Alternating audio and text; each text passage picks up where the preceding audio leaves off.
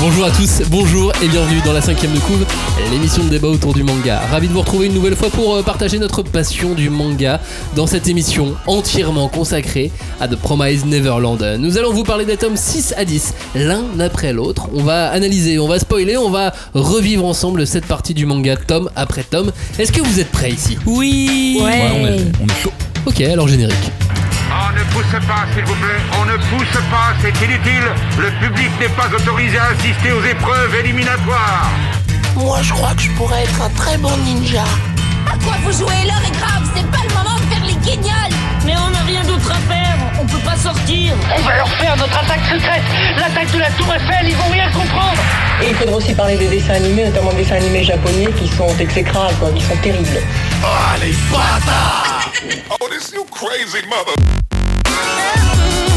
Bonjour et, re-bienvenue dans la cinquième de couve. Nous allons disséquer, dépecer, charcuter et aimer le manga de Promise Neverland dans ce podcast. Mais je ne vais pas faire ça tout seul. Nous sommes nous, nous sommes une équipe. Et une équipe a été sélectionnée spécialement pour répondre à vos attentes.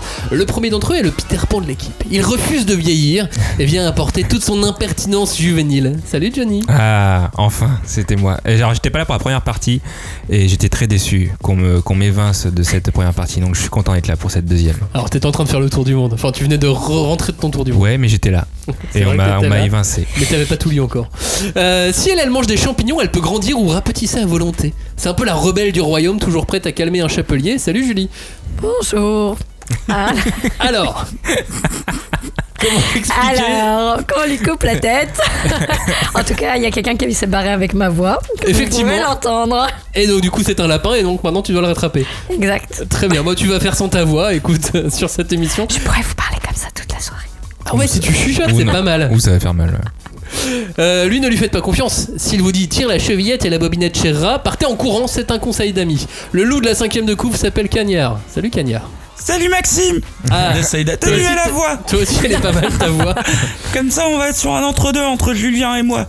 Tu fais bien, euh, mère grand quand même, pour un loup. Mais tu arriveras pas à tenir une heure comme ça. Pas à tenir, putain, ça fait mal à la gorge. Hashtag 5DC pour aussi partager vos, vos pertes de voix, vos nez bouchés, puisque ça y est, le, les, les- les maladies, les grippes, les Ah rhumes, oui. euh, les rhumes Eh ouais. Ah, ouais, ouais. Faites gaffe. Hashtag 5DC sur les réseaux sociaux, hashtag 5DC sur Twitter, hashtag 5DC le groupe de débat autour du manga, ça c'est sur Facebook. Euh, la cinquième de couve.fr, ça c'est le blog. On est sur Instagram et euh, voilà, on a fait le tour. Ouais. Pinterest et Tumblr, mais on le dit pas. Personne n'est là-dessus. C'est vrai que j'ai euh, vu. que tu- Moi, je le mets de temps en temps parce que ça nous fait du backlink. Je me suis dit, allez, vas-y. euh. Mais alors on s'en sert absolument pas. Non, hein. pas du Euh, tout. Très bien. alors comment ça va se passer dans cette euh, émission? On va revenir sur Promise Neverland, tome après tome, du tome 6 au tome 10. Donc vous pouvez même écouter cette émission à la carte. Vraiment, hein. regardez sur la, page du blog ou sur les commentaires ou sur les, réseaux sociaux pour avoir le, le timing et vous pouvez aller où vous voulez dans cette émission. Euh, Promise Neverland, c'était la sortie événement de 2018. C'était et c'est toujours le manga du moment. Euh, plus de 500 000 exemplaires quand même en un an et demi. Oh là là. Ouais. C'est pas mal. Hein C'est ton manga du C'est moment. le hit. oui, alors et de 500 000 personnes du coup. Bah et alors, vous êtes plus nombreux, vous êtes plus cons, c'est tout. Nous allons revenir tome après tome chronologiquement sur euh, cette série. Ah ouais, c'est un loup, tu sais. Mm. On- on- on- donc, euh, il peut mentir aussi à Ouais, tout c'est moment. C'est ça le problème. Ah, on joue au loup-garou là On va, on va pas revenir sur le nom du manga, ça on l'a fait dans l'émission précédente consacrée euh, à Promise Neverland, tome 1 à 5 évidemment. On va pas vous repitcher la série non plus. Normalement, euh, si vous êtes là, vous savez à peu près de quoi il s'agit. Bah, ça pourrait être Robin. Il arrive comme ça au tome 6. Ah, ouais, j'ai pas lu, Ouais, mais bah, euh, mon cousin m'intéresse votre au émission. Alors.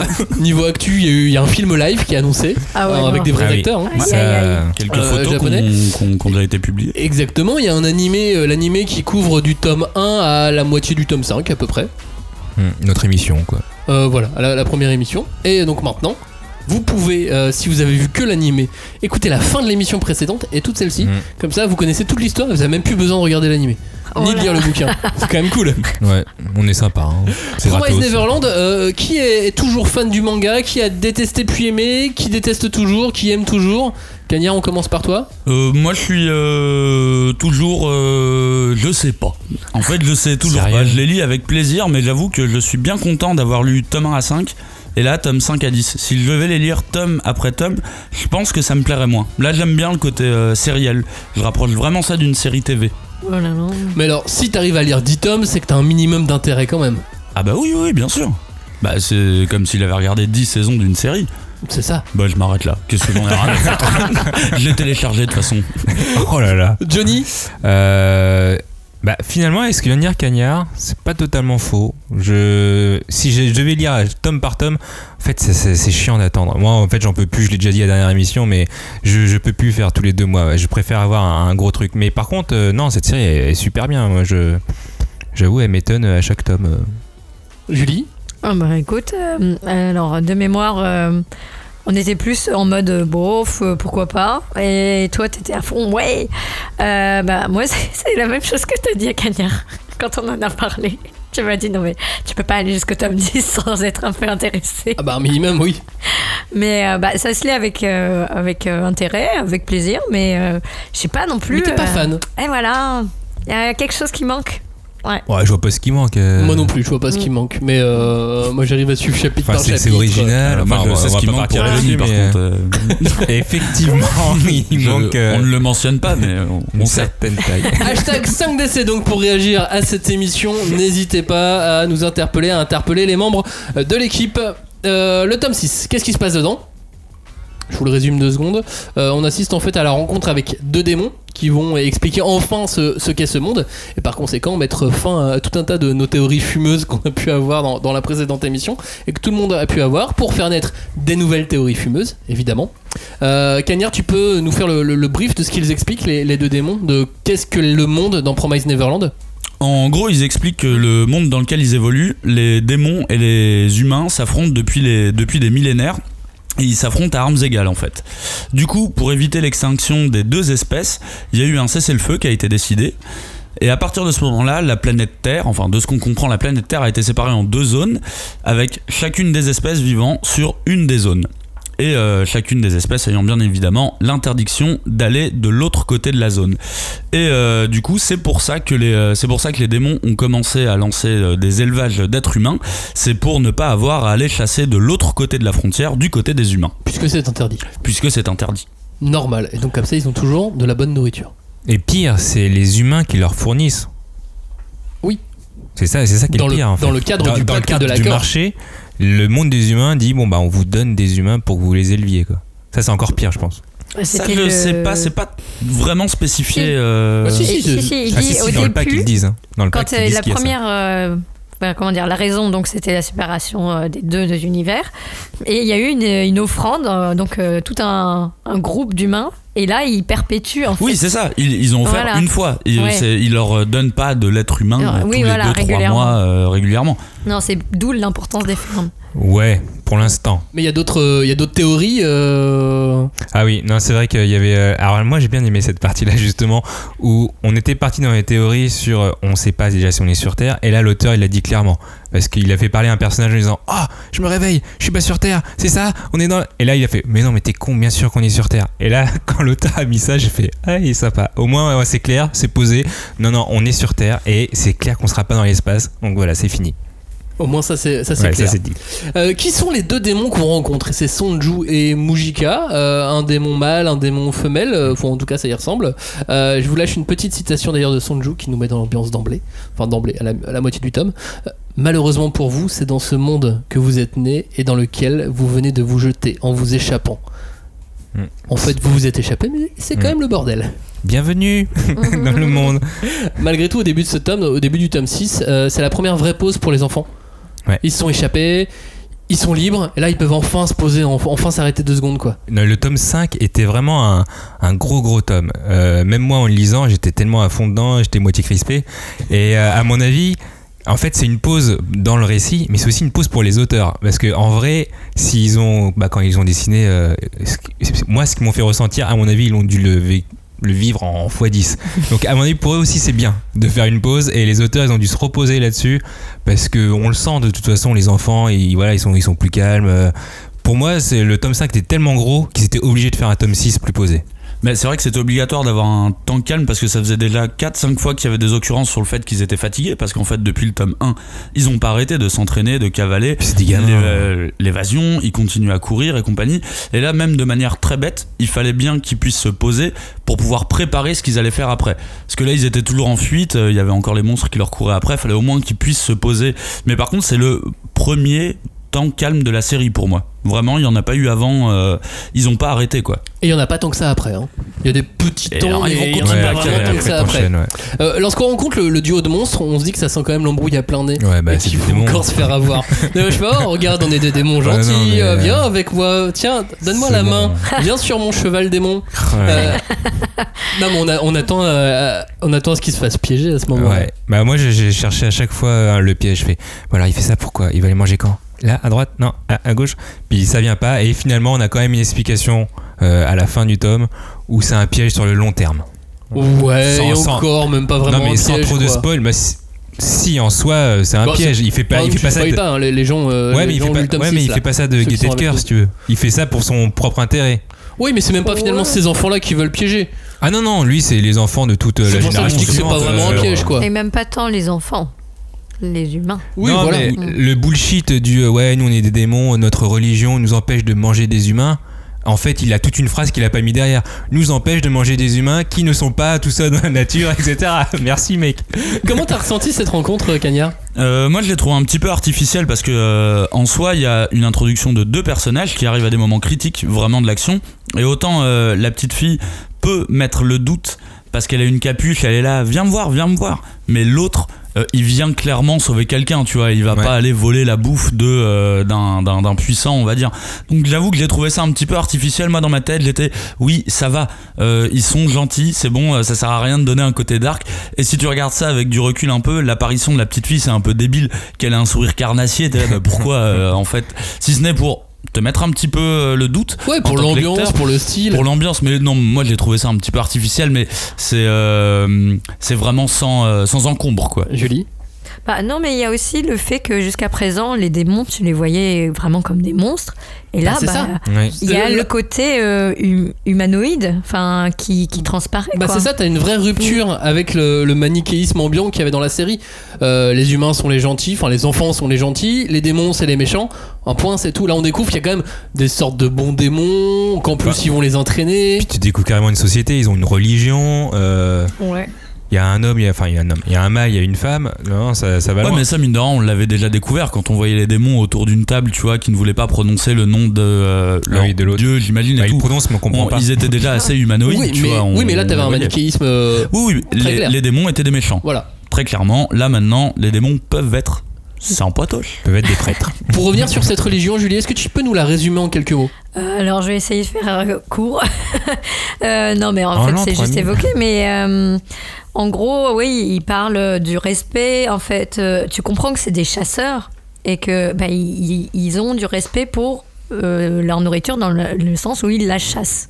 Et donc, il y a tout un aussi une euh, enfin une référence à des cultures animistes quoi parce que bon nous ça nous paraît euh, le catholicisme a bien euh, hein, raboté tout ça mais euh, il y a quand même des sociétés euh, au Japon où, euh, bon ils sont ils ont jamais été très chasseurs mais il y a euh, ce- cette histoire de respecter la vie d'autrui respecter la nature le- Et si tu veux la manger, cycle. il faut bien la chasser. Ouais, exactement Et en liberté.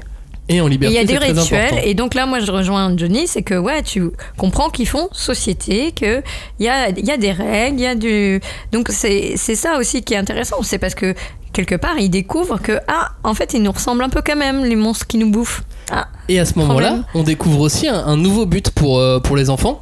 Euh, il est plus question de s'échapper de Greyfield, de Gracefield House, parce qu'ils ils s'en sont échappés. Mm. Mais maintenant, ils doivent s'échapper de ce monde-là pour retrouver le monde des humains. Ouais. J'aime bien le, le changement d'objectif aussi Ouais, à ce moment-là. Nouvelle, Bah, nouvelle ouais. frontière à franchir euh, au-delà des, des- des remparts de Gracefield Out. Maintenant, ils savent qu'il y a une frontière et c'est pas, du- ils savent pas du tout à quoi ça ressemble euh, le- la frontière, mais ils plus, savent hein. qu'il doit y aller. Et nous Non, mais il y a un Eden, tu vois. Ouais, Oui, mais c'est vrai d'ailleurs, le démon il disait, ah, des- il pensait que ça allait euh, la faire broyer du noir, mais pas du tout justement. Elle était contente de savoir que, enfin Emma, qu'il y avait un monde où il y avait zéro démon. Ouais. Du coup, ça a motivé encore plus euh, son envie de, s'échapper. Après, euh, Et puis il est ambitieux celui-ci. Ah non, il- T'allais dire mais bah, j'étais en train de penser sur le fait que l'auteur à chaque fois, enfin les auteurs expliquent pratiquement tout. Pourquoi ils ont fait telle ou telle chose. Par exemple, quand le démon enlève euh, Emma, enfin non pas Emma, euh, Ray, oui.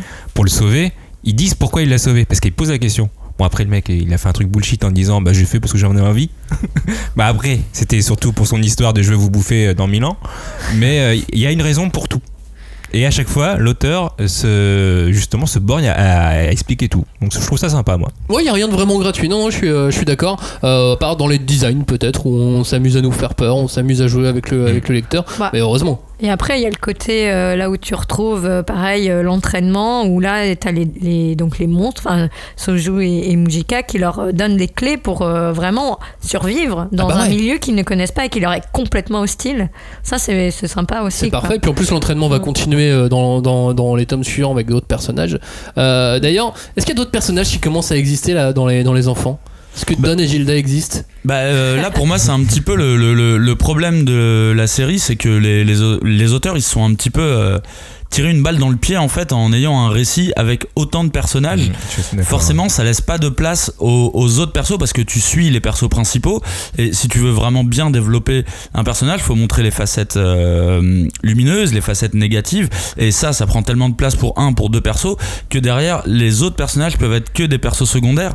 Et je prends euh, comme exemple euh, une série comme Lost. Je vais faire pas mal de parallèles à Lost. Mais si tu suis bien dans la série hein. Lost, t'as une dizaine de persos principaux, ce qui est déjà pas mal. Et derrière, t'as 20 personnes qui sont la plèbe, en fait, qui sont vraiment la plèbe. Tu ne les connais pas, tu connais pas leur prénom.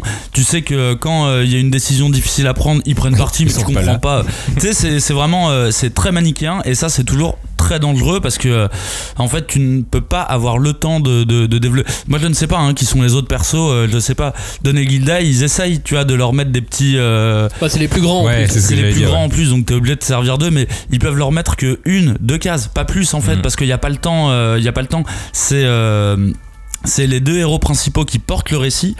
Et du coup, forcément, les autres ne font que les suivre. Et c'est exactement comme dans les, bah, comme dans Us ou comme dans une autre série que j'avais regardée sur Netflix où c'était la même. T'avais un crew de 50 personnes, mais en fait, t'avais 6 personnes qui étaient décisionnaires et les autres qui suivent, qui sont contents, qui sont pas contents. On dirait que c'est une masse informe. Ça m'a toujours fait bizarre dans ces trucs-là. Ils sont d'accord, ils sont pas Ouais, d'accord. mais là, c'est des enfants, on il faut juste. rien. Ouais, Oui, voilà, c'est ça. c'est D'ailleurs, c'est Ouais. un truc que je trouve très bizarre. Les, les- les gars, ça fait déjà 3 jours, 4 jours qu'ils sont dans la forêt et tout le monde a le smile encore. Et Ouais, genre, ouais, c'est Ah non, pas balle. tant que ça. C'est- on, on court, on ils cavale. sont heureux, ils sont heureux. Et- mais- Bah là, ils ont eu un bain déjà. Ouais. Et, et ça, effectivement, si on doit le comparer à d'autres shonen, peut-être Neketsu, euh, ou arriver à ces tomaisons-là, en fait, normalement, t'as déjà eu le temps de placer d'autres persos.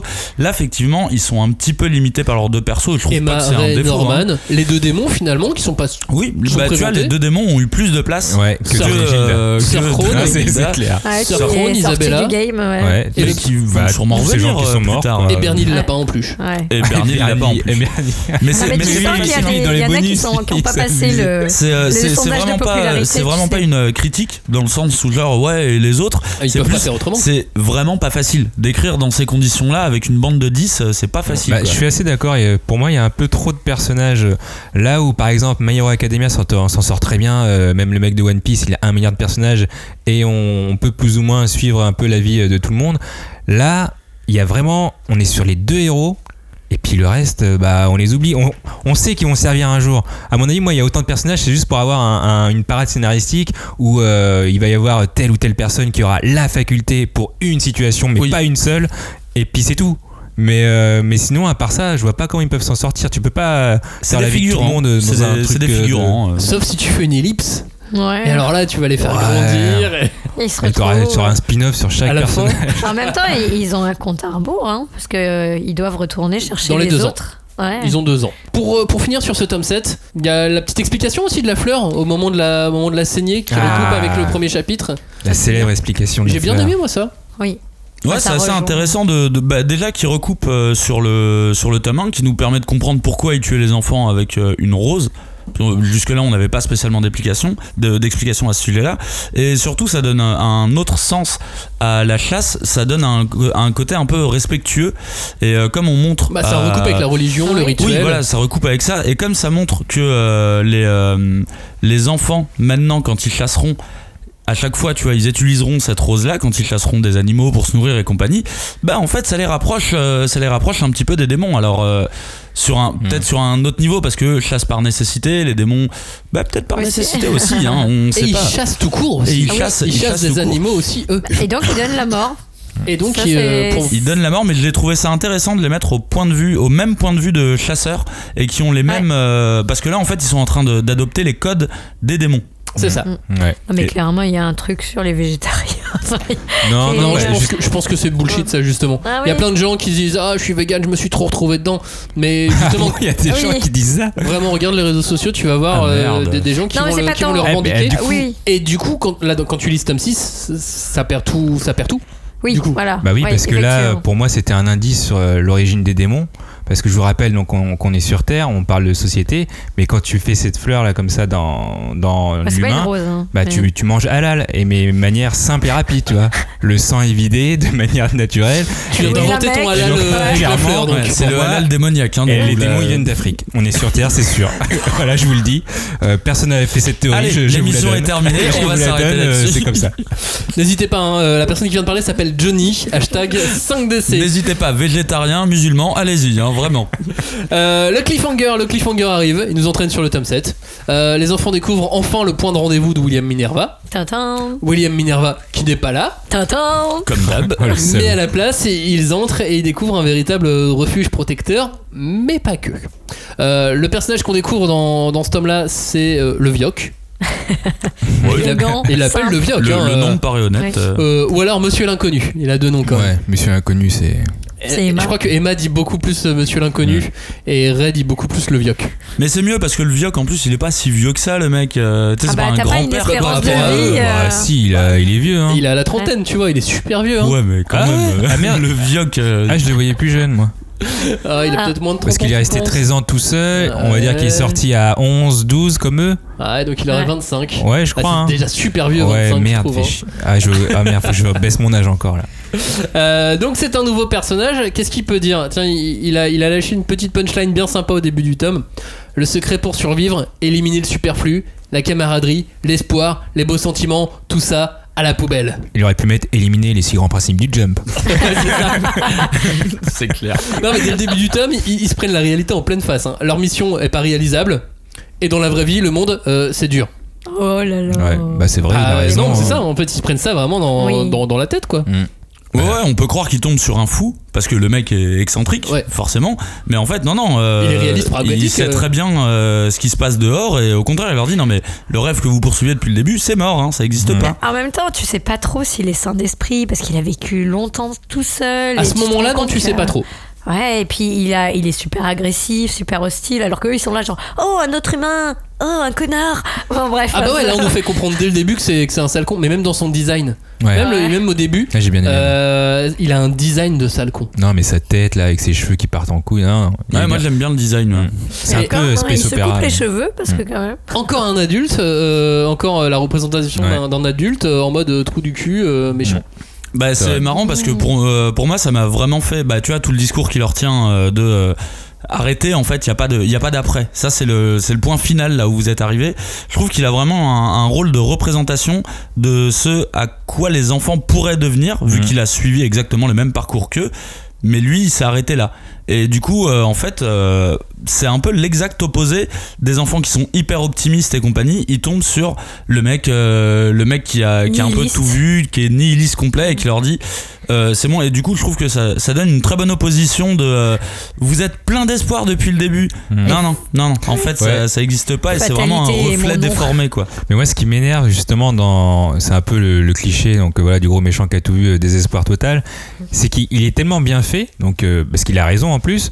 Mais qu'après tu sais, on est dans un shonen qu'il va retourner sa veste et être du côté des enfants. Et ça c'est chiant parce que tu te dis, ouais, encore un truc du ouais, je suis un gros con et en fait, bah, je veux quand même venir avec vous. Mais évidemment que ça, Bah ouais. C'est censé arriver. En tout cas, à ce moment-là, oui. Voilà, tu t'en doutes Mm. pas, mais tu sais que voilà, on est dans un shonen et que ça va être ça. Il y a un petit moment drôle avec lui. Moi, j'ai juste remarqué, ça m'a fait rire. euh, donc, oui, j'ai pas grand chose à dire dessus. C'est le moment avec les surnoms. Ouais, Et du coup, quand il appelle Emma Antenna, et en plus, il le garde ça. Alors, spoil, tous. il continue de l'appeler Antenna tous. après. Mais même gros nez là, oui, mais ça quoi. marche bien hein, Ça Navet Eh oui, ou- ça doit t'aider. Mais, mais même dans les bonus, ouais, j'avoue, euh, je lis pas souvent les bonus parce que ça, ça me lourde. Parfois, c'est c'est trop long, il y a trop de gens qui racontent leur vie. Mais dans, dans les bonus de Promise Neverland, c'est c'est assez drôle.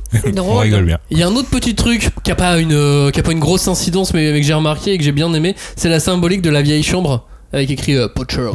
Euh, qui est Poach- Poachers, ça veut dire braconnier. Euh, J'aime bien, ça fait un peu angoisser le lecteur, ça met dans un petit, petit C'est moment moi de les traductions d'habitude, mais ouais, vas-y, je te Ouais, et puis ça te. Pardon, euh, oui, c'est vrai que c'est. Alors, que je laisse. dire, euh, Joe Parce que je suis sûr qu'il a bah, pas la vraie bonne traduction. En vrai, j'aurais dû dire euh, porcherie, mais Porcherie, c'est pas du ouais, tout pas ça. mal. Du c'est coup, euh, je- laisse- euh. braconnier. Non, non, mais c'est pas bête, c'est pas bête, comme deuxième sens. En parlant de braconnier, ce ce bunker, ça vous a pas fait penser un peu à Lost? Bah euh, si, forcément, Ah. euh, ça fait penser à Lost. Et là, Un en peu, plus, même toi qui peu. me lance Ouais. euh, à la différence que le bon, la la, la, la, décou- la- la découverte de, je crois, dans mon souvenir, on appelle ça The Hatch dans euh, Lost, et c'est le la saison 1 s'arrête là-dessus, la Ouais. saison Mm. 2 démarre là-dessus. Sauf que dans le cas Ah de oui, Lost, c'est un piège, vraiment euh, la. Je sais plus comment on l'a- on l'appelle pas le bunker en plus. euh, Si, bah, en français, si, bunker, si, mais- c'est le bunker. Ouais. Sur France O, Et c'est, bunker. et c'est vraiment un piège et c'est un truc qui va durer pendant, euh, pendant des années, enfin pendant des années, pendant un bon temps, alors que là c'est, c'est un refuge. Mine de rien, c'est quand même un refuge. Ouais. C'est genre, eh, vous, pouvez, vous pouvez ressouffler alors que dans Lost, on est vraiment dans un truc, eh ben en fait vous venez de déclencher un piège de plus en fait. Ouais, et puis enfin, pour revenir, là aussi il y a une deuxième. euh, comment dire, un moment de détente, quoi. Parce que c'est un vrai refuge Mm. avec tout, tout le confort que les enfants connaissent et qui est pas la forêt. Mm. Et ils retrouvent un peu leur vie d'avant. Tu vois, avec euh, ils prennent leur repas tous ensemble, ils, Avec ils un ont des habits propres. Sauf qu'il y a le taré qui rôde et voilà, c'est vrai que c'est un peu Et décevant. surtout ce que En disait Cagnard hein. tout à l'heure, euh, le Vioc, euh, à l'image duquel il pourrait devenir. Ah. Ouais, devenir ce Vioc oui. si il se, Si, se contente du confort du Ouais, refuge. mais regarde, euh, si tu, tu peux euh, faire un parallèle avec la vie qu'ils ont eue juste avant, avec euh, maman qui finalement rôdait et, était, et, et finalement avait ce, ce côté un peu. euh, Alors il y a, il y a- Enfin, je pense qu'il y a un petit quoi. parallèle à faire entre euh, le, le confort de l'orphelinat avec maman qui rôde, sauf que le Vioc veut pas les. En fait, le Vioc veut juste les sortir, euh, tout ouais, mais il veut simplement. s'en débarrasser Mais quand il y a même. un il y a un petit parallèle quand Bah, Il y même. a, il y a une scène euh, miroir en fait, il y a une case miroir euh, quand elle réveille les enfants. Ouais. Mm. Dans ce tome, dans le tome 7, quand elle réveille les enfants, elle fait la même tête, elle a le même posing que dans le tome 1. Quand Ah, elle d'accord. réveille les enfants dans la chambre. Voilà. Mm. Petite case, euh, petite Oui, case non, mais je miroir. pense que c'est volontaire. Mais j'aime bien. Ou alors c'est de la facilité. J'aime bien, euh, c'est vrai que j'aime bien ce, j'aime bien ce côté-là où euh, c'est un mec qui dit clairement qu'il a abandonné ses camarades, alors que ça c'est un des leitmotifs de toute l'équipe depuis le début. On abandonne personne. Ouais, enfin, ça, c'est ce qu'il dit.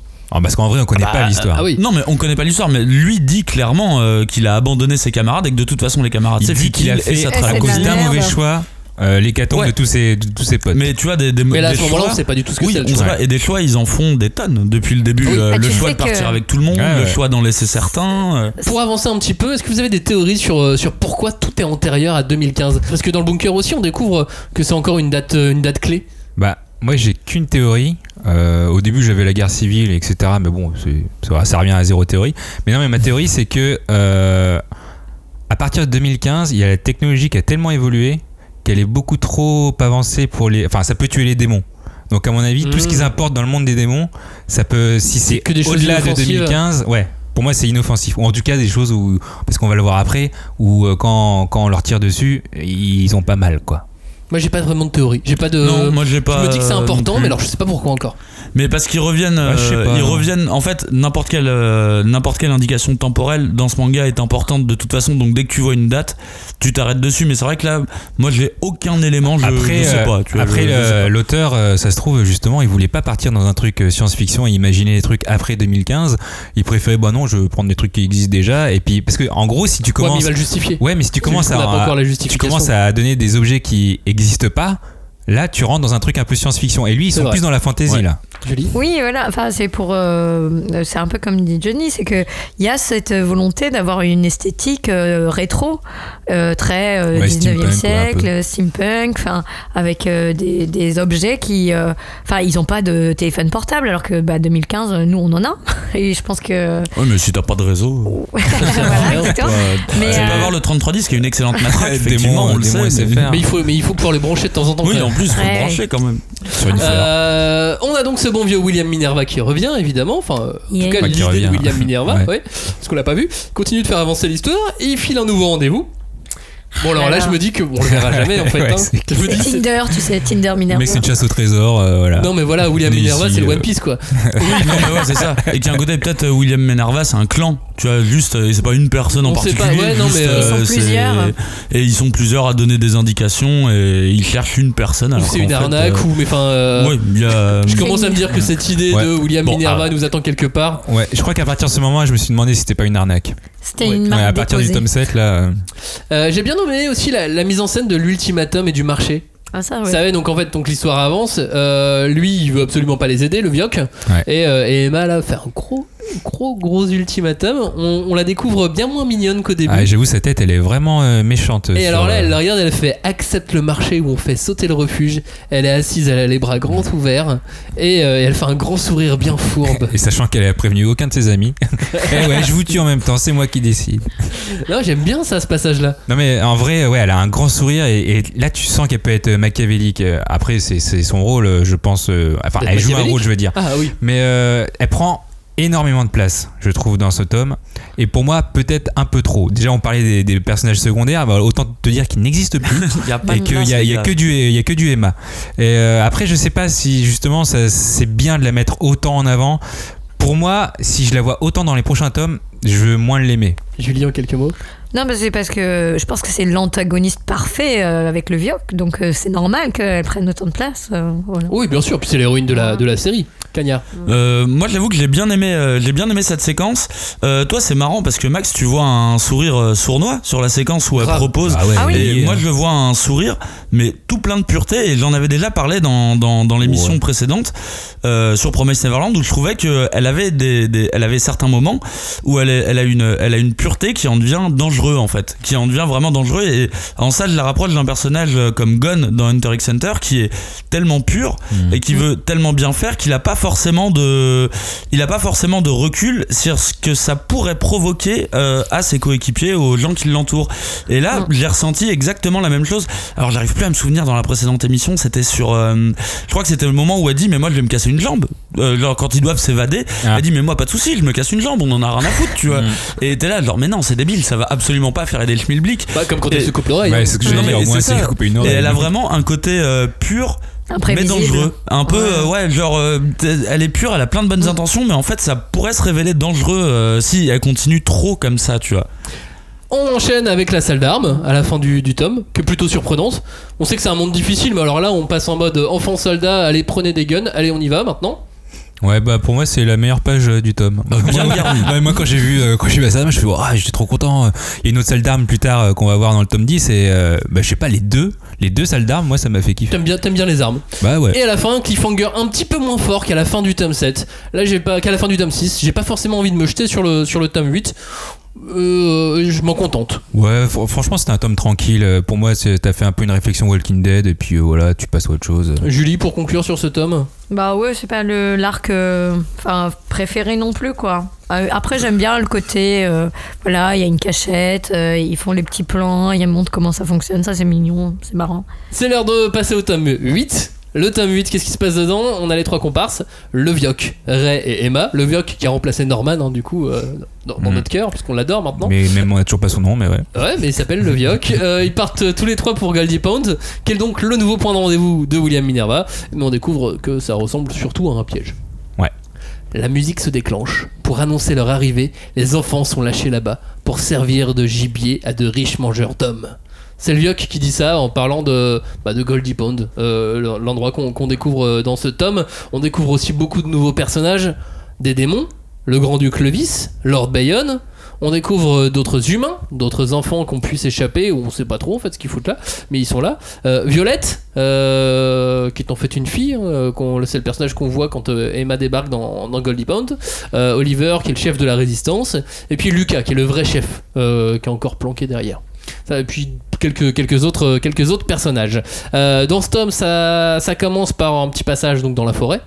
Comme ils ont quitté le, le refuge, le bunker, Mm. ils passent par la forêt. Là, ils sont obligés de passer à l'action physiquement. Euh, dans le tome 7, il n'y avait pas eu d'action. Il n'y a pas Non. eu de combat. Ouais, Il n'y a rien eu. Et euh, ça m'avait laissé un peu sur ma faim de, de, de ce côté-là. Là, je suis content. Là, un peu d'action. On tue du démon. On découvre aussi vraiment le point faible des démons. Ça, on le Mhm. connaissait pas jusqu'à ce moment-là. Euh, et ça, on s'en rend peut-être pas compte d'ailleurs, mais c'est une vraie avancée. On peut tuer des démons. On, on sait comment faire. On sait comment tuer des démons, Julie. Bah, on sait comment faire et euh, moi je me, ça me fait penser à la première émission qu'on a fait euh, parce qu'on avait parlé d'une thématique euh, concernant euh, l'aspect psychologique du manga qui était que les personnages portaient des masques et là bah, c'est une autre dimension euh, qui s'ouvre. Ouais, on sait pourquoi ils portent des masques. Alors déjà, moi, je pensais pas qu'on pouvait pas les tuer. Parce que pour Ah. moi, ok, tu, ils étaient grands, etc. Mais il y avait un moyen de les tuer, genre tu leur coupes la tête ou tu, tu fais quelque chose. Faut un bon sabre quand même. Ouais, mais après je me demandais justement comment tu peux tuer euh, ces grosses bêtes. Mais là, le truc qu'on apprend, c'est que clairement tu leur tires dessus, ils se régénèrent, donc c'est encore pire. C'est que là, il y a, il y a quelque chose qui fait que dans leur anatomie, bah tu peux faire ce que tu veux, et ils vont quand même revenir sur toi. Mais ils ont un point faible. Et heureusement, parce que si c'était, s'ils avaient pas de point faible, ou alors, ou alors s'il fallait leur couper la tête, bah là c'était foutu. euh, c'était foutu pour eux au niveau on a eu des scénaristique, entraînements euh. à l'épée, tu vois. Il y a eu un petit côté Demon Slayer et puis Là, voilà. ça serait parti en Mais Aban euh, slash. clairement, euh, au début, je me suis dit merde, ils ont vraiment pas de chance, les gosses, parce qu'ils ont des démons puis ils peuvent pas les tuer. Mais voilà, petit point faible. On se rend compte aussi que le Vioc, que Monsieur l'inconnu, il est quand même super balèze. Ouais. Ah bah, avec Ah raison bah tout ça, seul, c'est. hein. le- Et, et là, même si je, m'en étais douté en fait par rapport à la structure du récit et que l'habitude- parce qu'on a l'habitude de lire des mangas, mais là très vite je comprends que c'est bon, c'est- il va bientôt être dans le camp des gentils. Ouais. Ouais. Ça va arriver de plus en plus vite. Là, on le sent. Ouais, parce qu'il est admiratif euh, envers les gamins qui se débrouillent il, super il est bien par rapport à admiratif, lui. mais il veut les pourrir quand même. Hein. Ah oui, dans sa euh, tête, euh, ils reviennent pas à 3. Mais ça reste quand même un- Ouais, mais il les entraînement. teste, il les teste plus qu'autre chose. Voilà. même après le test. Ouais, Non, mais il se dit, je vais les tête, tuer, mais je pense euh, qu'il il essaye de s'en convaincre.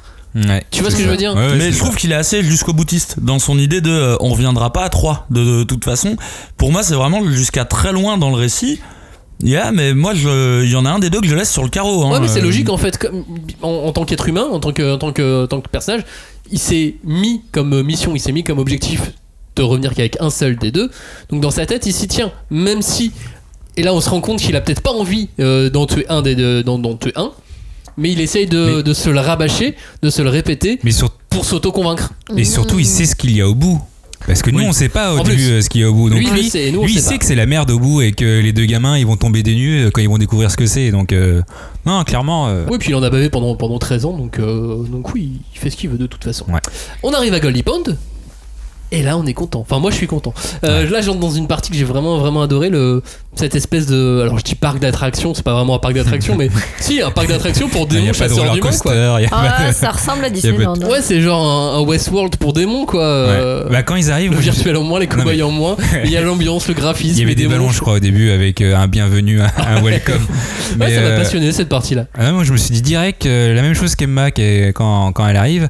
En fait, Minerva, c'est un, c'est un bon enculé. Merde, on a plus le droit de le dire. Euh, c'est vraiment un enfoiré parce que c'était juste un piège. Il a fait tout ça pour attirer euh, des gens euh, des fermes et puis pour après pour les bouffer. Non, là, moi, je me suis dit putain, c'est une tranche dissident de la population démon. Ils veulent prendre de tout le monde et puis voilà. Et bah, en même temps, elle arrive, elle se réveille, et c'est comme si, euh, tu sais, elle se réveille, elle regarde euh, pendant 5 minutes ce qui se passe autour d'elle, et direct, t'as le ding, ça commence, c'est parti. Ah, elle a quand même rencontré Violette. Ouais, elle a rencontré Violette, mais Qui lui dit eh bien. tu vois, j'ai- ça m'a fait rire parce que je me suis dit genre, euh, oh, tu te réveilles, bah j'espère que t'es échauffé parce que ça part vite hein, ici quand même. Ah, mais là, on déconne pas. hein. On leur laisse aucun Non, répit. C'est, ouais, c'est pas d'échauffement, pas d'étirement.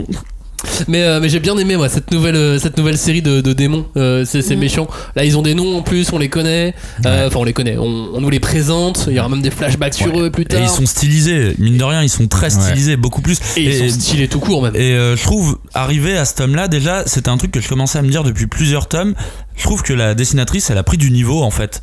Ah, elle a vraiment pris du niveau. Moi, je suis pas spécialement fan du dessin, mais là, par contre, que ça soit au niveau des monstres, au niveau des persos, je trouve qu'elle les tient plus et elle les affirme plus. Et typiquement, bah, tu vois, ces premiers démons là, que démons, euh, pas, c'est pas les premiers qu'on voit, mais c'est les premiers que j'ai pris au sérieux. C'est on les va premiers dire. démons personnages. Ouais. Ouais, voilà, personnages vraiment et qui sont pas entités démons. euh, Parce Voilà, ils sont c'était des trucs filiformes et puis Ouais, euh, c'est voilà, basta. Ouais, mais parce que je pense qu'elle les avait fait peut-être plus tôt, mais elle se les gardait pour, euh, pour plus tard, ces, ces démons-là. Euh, non, mais oui, dans le design, ils sont cool. Le 8, il m'a, il m'a d'emblée donné l'impression qu'on était face à un, à un boss de niveau supérieur. Il a tout du boss. Il est classe. Il est stylé, euh, il, a même, il a même des dialogues euh, bien puissants, bien forts, bien vaches. J'avais noté une phrase, c'est Il est trop tôt, tu n'es pas encore à point, alors je vais te rendre plus forte et encore plus savoureuse. Ouais, Ouais, qui fait, ouais, qui fait ouais. bouffe. hein. Ah, j'aime il y a- bien ça. Ouais, non, mais il- ça fonctionne parce que tout est fait pour qu'il soit ténébreux. C'est Ah, un, évidemment. tu sais, c'est typiquement le personnage méchant ténébreux d'un manga, sauf que lui c'est un monstre. Mais même comme ça, ils ont réussi à le rendre stylé parce que pour être ténébreux, faut être stylé, sinon euh, ça marche pas. Julie. Ouais, bah après, c'est le premier, le premier boss des démons, quoi. Donc, euh, fallait quand même qu'il claque un peu. Et puis, enfin, euh, il est bien pervers et bien retors. Enfin, la phrase que tu viens de citer, euh, je suis désolée, mais c'est Hisoka, quoi. Il a inter inter. Ouais, franchement. À part Donc, que euh, Hisoka il bouffe pas, il. Et enfin, ouais, mais voilà, vous avez pour lui, bouffer, c'est tuer, tu vois. Et donc, euh, c'est c'est le, le parallèle est un peu le même. Il a même une petite bête sur l'épaule. Euh, oui, ouais, c'est vrai. Qu'est-ce qu'il vient foutre qui là Franchement, à chaque fois, je le euh. regarde, je fais, mais qu'est-ce que tu fais là tu, tu sers à rien. En plus, Bah, il, on se dit il que ça va les servir tôt ou tard, Il y a une page tout entière sur cette petite bête, sur ah voilà, je le fais comme ça, je. C'est trop bizarre. Non, mais le vice, moi, par contre, il m'a fait euh, penser, euh, c'est vraiment le style de Grimm de Radiante. Enfin, le, Ah, toi, il y a- oui. le chapeau, il est moins pointu, mais euh, il y, a- il y a un truc. Mais il y a le grand manteau. Ça reste il y un classique du manga, ces Ouais, personnages-là. Mais, Ténébreux. mais par contre, là où il est quand même assez starbé, c'est qu'il parle avec sa bouffe. Tu vois? Genre, ah oui, je vais parler avec Bah toi et après pour, je vais te euh, manger. Pour qu'elle soit meilleure. Bah, euh, Bah, écoute, tu- euh, avant de faire bouillir un homard, je- tu parles lui avec dis, lui? Ah, on va te Je manger. vais plus te voir moyen. de la même façon. T'es cruel, mec? Ou avant de bouffer ton basilic, toi, tu lui dis, oh, grandis, grandis. ah, avant de manger un poulet, je sais pas. ah c'est pas bête ça. Ah, euh, et moi, effectivement, à chaque fois qu'on va au KFC, KFC. on appelle en lobby tous les morceaux de poulet. Alors on ne les a pas Et tous quand on enlève la mais on leur donne un nom. Ouais, mais voilà, on est d'accord, on parle tous avec notre bouffe en fait. Faut arrêter, euh, Julie. Ah, mais je savais pas. moi. Euh, Emma se retrouve donc vraiment seule à partir du moment où elle a Goldie Pant, puisqu'elle est séparée de, hum, du Vioc et de Ray. Euh, maintenant, c'est à elle d'élaborer entièrement les plans, Ouais, ce qu'elle n'avait pas vraiment fait. Elle va s'émanciper assez vite, peut-être un peu trop vite d'un coup, je sais pas. ouais, alors. Non, ça vous a pas surpris, genre, oh, en fait, je, je sais faire des plans toute seule Bah ouais, Non, mais, mais en elle est vrai, pas toute elle, ouais, en vrai, elle fait pas toute seule. Euh, Lucas, ce qu'on n'a pas dit au début, mais c'est que c'est le vrai chef et en plus c'est un adulte. C'est pas un gamin de 10 ans, donc ça, ça, on a oublié de le dire. Mais Lucas, lui, depuis 13 ans, il rumine et il digère un plan global. Donc ouais, euh, effectivement, Emma, elle est arrivée et euh, elle avait la stratégie dans, dans sa tête, mais elle a pu élaborer la stratégie parce que Lucas, avant, lui a dit, euh, bon bah lui, il est spécialisé dans ça, alors faut faire gaffe à ça, lui, il fait ça. Donc ouais, et après, elle le dit elle-même, elle a appris des meilleurs. Elle Ouais. a appris de Ray et de Norman, donc elle a eu le temps, elle aussi, de- d'emmagasiner. euh, C'est quoi la phrase Tu dois deviner euh, comment l'adversaire va faire pour te piéger. Ouais, pour Ah. réussir. ça. Après, Prendre de- le plan à ton avantage. plutôt que de plutôt que d'organiser le truc, j'ai l'impression qu'elle donne un tempo. Et ça, le tempo, c'est elle qui le donne depuis le début de la série euh, aux Oui, autres. ça reste et- l'héroïne de toute Et façon. effectivement, Joe, il a raison. Le Le, le moteur. plan est déjà plutôt établi, mais par contre, elle donne le tempo, elle le rejoint très vite, euh, le, le tempo des autres. Quoi. Et puis moi j'ai eu l'impression qu'elle était attendue, tu vois, qu'il y avait un côté. Euh, elle était euh, à part encore. Bah, c'est la première Ouais. fois qu'elle est toute seule, ouais, donc à un moment donné, il va falloir Mais- qu'elle prouve aussi Ouais. au lecteur que- qu'elle est badass. Ouais, mais quand elle arrive euh, par rapport aux autres persos, tu vois, elle, rencontre donc les autres enfants qui sont à Goldie Pound et là, et Pound, pardon. Et en fait, euh, Et elle, elle, elle, comment dire, ils, lui font vraiment un accueil Ouais, particulier. c'est- c'est- en quoi. fait, ce qui est bizarre, oui, c'est a un que. peu le, le côté on a l'impression que c'est le sauveur, Messie. euh, ouais, Bah, a alors, ce de qui, est, ça. ce qui est marrant, c'est que c'est Ah, l'une des premières fois où, euh, où euh, c'est comme si euh, Graceful. Euh, Graceful quoi Putain, j'ai oublié. Graceful quoi. Graceful L'orphelinat. L'orphelinat, c'était comme une marque de fabrique. et c'est genre, ah, elle vient de là. Ouais. Et alors, euh, le méchant la veut, les gentils la veulent, et effectivement, ils lui font un accueil parce que. Euh, et là, je leur ah, mais toi, t'es de la qualité supérieure quand même. euh, C'est ça. juste euh, un- une orpheline, tu vois. Mais j'aime bien moi cette rencontre. euh, J'ai l'impression qu'elle se fait une nouvelle team. Genre là pour les 2-3 prochains tomes, Ouais, ça c'est la team. On nous présente euh, 12-13 personnages Ouais, Oliver, C'est la Lucas, prochaine canon. euh. Pépé, Et après, Ouais. tu te dis encore, Nigel, encore tous ces gens Zach. en plus c'est qu'il va falloir amener dans le groupe. Oh là Il va falloir merde. prendre un autocar. Oh, euh. Qu'est-ce qu'on a d'autre après sur, euh, sur ces personnages? Bah, euh, bah t'as Lucas qui est forcément un perso qui euh, bah, qui fait une jonction avec le Vioc et j'ai trouvé ça vraiment cool euh, qu'elle le qu'elle le rencontre parce que bah il est un peu l'opposé de Lucas et euh, Non. euh, il est un peu L'opposé du du Vioc et il représente je trouve qu'il a un côté où il représente ce que Emma et ses amis pourraient devenir l'optimiste le mec qui a jamais abandonné C'est ça, ouais. le mec qui, a, qui a gardé euh, ses amis et qui a jamais abandonné. Et quelque part dans ce sens-là, je trouve que ça pourrait être. euh, alors attention, je vais partir dans un délire là. hein. mais ça pourrait être une, d'une certaine manière, ça pourrait être lui, euh, Minerva. Ah, Comme ouais. le Vioc pourrait être euh, la, la vision que Minerva n'existe pas, tu vois. Mm. Comme deux pendants de, de William Minerva. Lui, La même médaille. Ouais, voilà, la même médaille, mais avec celui qui a celui qui a perdu espoir. Et tu vois, enfin, quand elle le rencontre, tu sens que elle est aussi contente que si elle avait rencontré Minerva. Elle rencontre un vrai. adulte qui a, qui y croit encore en fait, qui croit Mhm. à ça.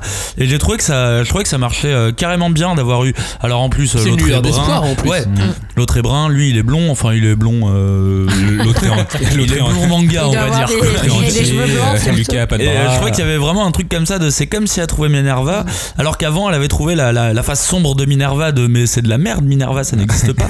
Julie, comment t'as vécu cette Merde, rencontre. Bah moi j'ai trouvé alors que en général bah ça se lit machin et arrivé au moment où elle rencontre Lucas bah j'avais plein d'émotions quoi j'étais oh là j'étais surprise Ah, parce pour que un c'est manga vraiment moyen, je réussi. trouve ça bizarre que t'aies autant d'émotions. Eh ouais. Non mais là c'était vraiment genre vraiment super réussi et comme tu dis bah ouais c'est là où tu dis oh, ouais on peut y croire un peu tu vois genre il y a un peu d'espoir dans cet univers euh, carrément sombrasse et donc euh, ouais c'est cool Ouais. On bien. conclut ce tome. Pardon, euh, vas-y, John. Non, je disais que il y a eu un gros passage Emma Lucas quand même où il y a eu euh, je sais pas peut-être une dizaine de pages et j'ai pas pu m'empêcher de penser qu'à qu'à une page je fais alors est-ce que ça va être un connard? Est-ce qu'il va lui piquer son stylo? Est-ce qu'il va Ah, la pousser marrant. dans Ah les bon? temps? Non. En fait, si, moi je m'attendais à un truc genre Ah, moi, je Lucas. senti gentil Lu- direct. Bah, moi Ah je oui. j'attendais quelque chose. Je fais ah il est gentil mais c'est pas possible, il cache quelque chose. Il manque un bras. Qu'est-ce que- qu'est-ce qui- Qu'est-ce qu'il passe cache Les gens dans son manchots, ils sont toujours méchants. Et, euh, C'est vrai, les handicapés sont méchants, il a Oh. et raison. je m'attendais à quelque chose. Alors qu'en fait, bah non, il est gentil. Voilà, c'est tout. On conclut sur ce tome avec une fin bah, qui est pleine de promesses, qui est pleine de réponses. Jusqu'à là, Ouais. je suis satisfait moi du, mis- du, du ratio euh, mystère-réponse. Ah ouais. Ouais, C'est souvent ce que je reproche souvent à plein d'histoires Non, mais il gère, il gère boîte ça à bien. mystère et je trouve Mm. qu'elles sont bien gérées. Il, il gère ça plutôt bien. Après, moi, j'avoue que c'est un tome euh, qui m'a un petit peu plus ennuyé. J'avais préféré le tome précédent. On est dans la forêt, on cavale, on apprend des trucs, on est mis à l'épreuve. Là, j'avoue que dans ce tome-là, quand ils arrivent, euh, moi, j'étais intrigué à la base euh, par euh, Goldie Pond, mais c'est vrai que j'ai été un peu déçu quand ils sont arrivés parce que je me suis dit ok mais en fait c'est un peu redondant euh, vous êtes à nouveau enfermé quelque part il va Hmm. à nouveau euh, falloir bah, s'évader quoi Euh, Je crois que c'est le genre du manga en fait. bah, Ouais. ça va être ça va être un un, manga ça va être d'évasion. forcément un truc comme ça mais euh, faut pas me mettre trop trop d'évasion à la suite non plus parce que sinon t'es prison Bah, break en fait Ouais, mais la, Et, mais la euh, prochaine et fois, là, c'est dur. La prochaine fois, c'est le contraire. Il va falloir rentrer. Hmm, Ça se trouve. Du on coup, sait pas. voilà. ouais Julie pour conclure. Bah, juste que moi, je me dis, ce tome-là, à la fin, tu dis, allez, ça y est, la, la classe verte de l'extrême est un peu finie, tu vois. Tu, tu te dis, bon, on va passer à autre chose. Mais bon, il y a Ray qui stresse, le pauvre. Il stresse tout le temps. Cet enfant, il va finir chauve. Bah c'est c'est le ténébreux quoi. Ouais, mais faut qu'il Ouais, fasse quelque C'est le chose. mec hein. sombre. ténébreux chauve ça marche hein. C'est vrai. Ah, mais non, il a plus de mèche. mais Ça si Hanzo plus. dans Hunter x Hunter Imagine, imagine Hanzo dans Hunter avec une mèche. euh, bah, même une. One Punch Man Et bah, euh, c'est. Titeuf. Allez, vas-y. On passe au tome 9. Euh, dans le tome 9, c'est un peu le tome des révélations. Le tome des nouveaux buts, des nouveaux objectifs, du début de la bataille finale de Goldie Pond. Bon, en fait, c'est un super tome, le, tome 9, en, en gros pour moi, euh, très clairement. Euh, J'ai une petite citation pour, pour commencer, c'est une citation qui est à la fin du tome, et je l'aime bien celle-ci. Euh, c'est nous, c'est Numa, les, les jumeaux euh, démons. les jumeaux démons Ouais, on sait pas si c'est des jumeaux. hein. Ouais, Pour bon, moi, c'était euh, un couple, hein, mais. couple euh, démons. Ouais. Mais ils se ressemblent un peu. Euh, Qu'est-ce qu'ils disent? Les pauvres, tout de même, malgré la comédie qu'ils ont jouée, tout leur entraînement et leurs préparatifs, et ils ne peuvent nous faire aucun mal. Il n'y a rien dans ce parc artificiel qui pourrait leur permettre de nous tuer. Tu pourrais rajouter moire moire moire En plus, ils le disent, mais Ouais, c'est vraiment mort. c'est On ça. va tellement les bouffer. Oh là là là là. Et dire qu'ils pensent pouvoir nous battre. Eh bien, dans ce tome, on va découvrir pas mal de choses. Notamment que les démons peuvent se faire battre vraiment. On découvre euh, qu'il y a un homme qui s'appelle James Ratry. Qui est James Ratry Ça, c'est vraiment un nom de merde. hein. Hey. Ratri, vas-y, prononce-le 5 fois d'affilée. euh, vas-y. Ratry, Ratry, C'est Ratry, en gros- Ratry, Ratry. Bon, ok, Ratri. Il quelqu'un est pas d'autre. apparu en Euh, plus. non, mais. Oh, il euh, est là Oh bordel Non, mais en vrai, oui, c'est le chef des humains. Enfin, c'est le représentant de la colla- coalition Non. humaine. Bah, c'est surtout William Minerva. Minerva. Ah, mais je Oui, pensais non, à son tu frère. parles- Ah, désolé.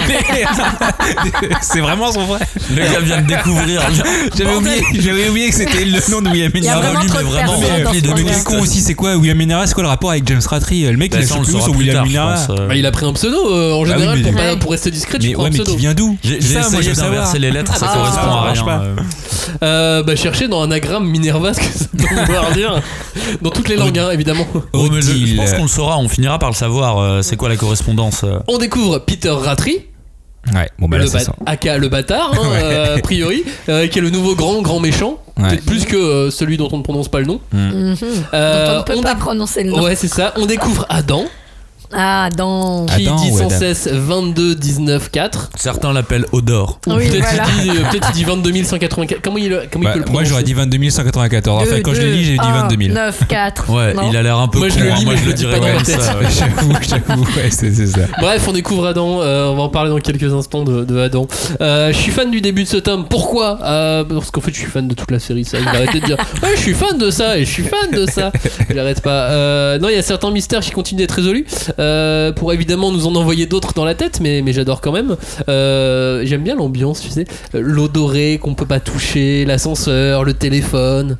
Ça nous met dans un, dans un bon trip. Moi, moi Mhm. c'était vraiment mon tome préféré. Hein. Là, des 5 qu'on a lus, c'était, c'était mon préféré. euh. Et je crois que c'est le préféré de pas mal de lecteurs euh, que j'ai pu voir sur Twitter et tout, avant même de le lire, vu que le 9 avait chamboulé pas mal de personnes. Et toi, Julie, sur cette ambiance, t'en dis quoi? Bah moi aussi j'ai bien aimé, surtout, enfin, il y avait cette euh, la gradation, tu vois, de ah euh, on va rencontrer des gens, mais il faut aller derrière la porte, et puis il faut y aller derrière l'étang, et puis de l'autre côté, et puis euh, au bout d'un moment ça devient agaçant, tu vois, je vais dire mais ouvre cette putain de porte, enfin bon bref, mais il y a un côté euh, voilà, le soulèvement qui vient juste après les révélations, tout ça est quand même appréciable. Ah, Je pense qu'on nous a, si on nous avait pas fait de révélation à ce moment-là, Ah ouais, on non. aurait été vénère.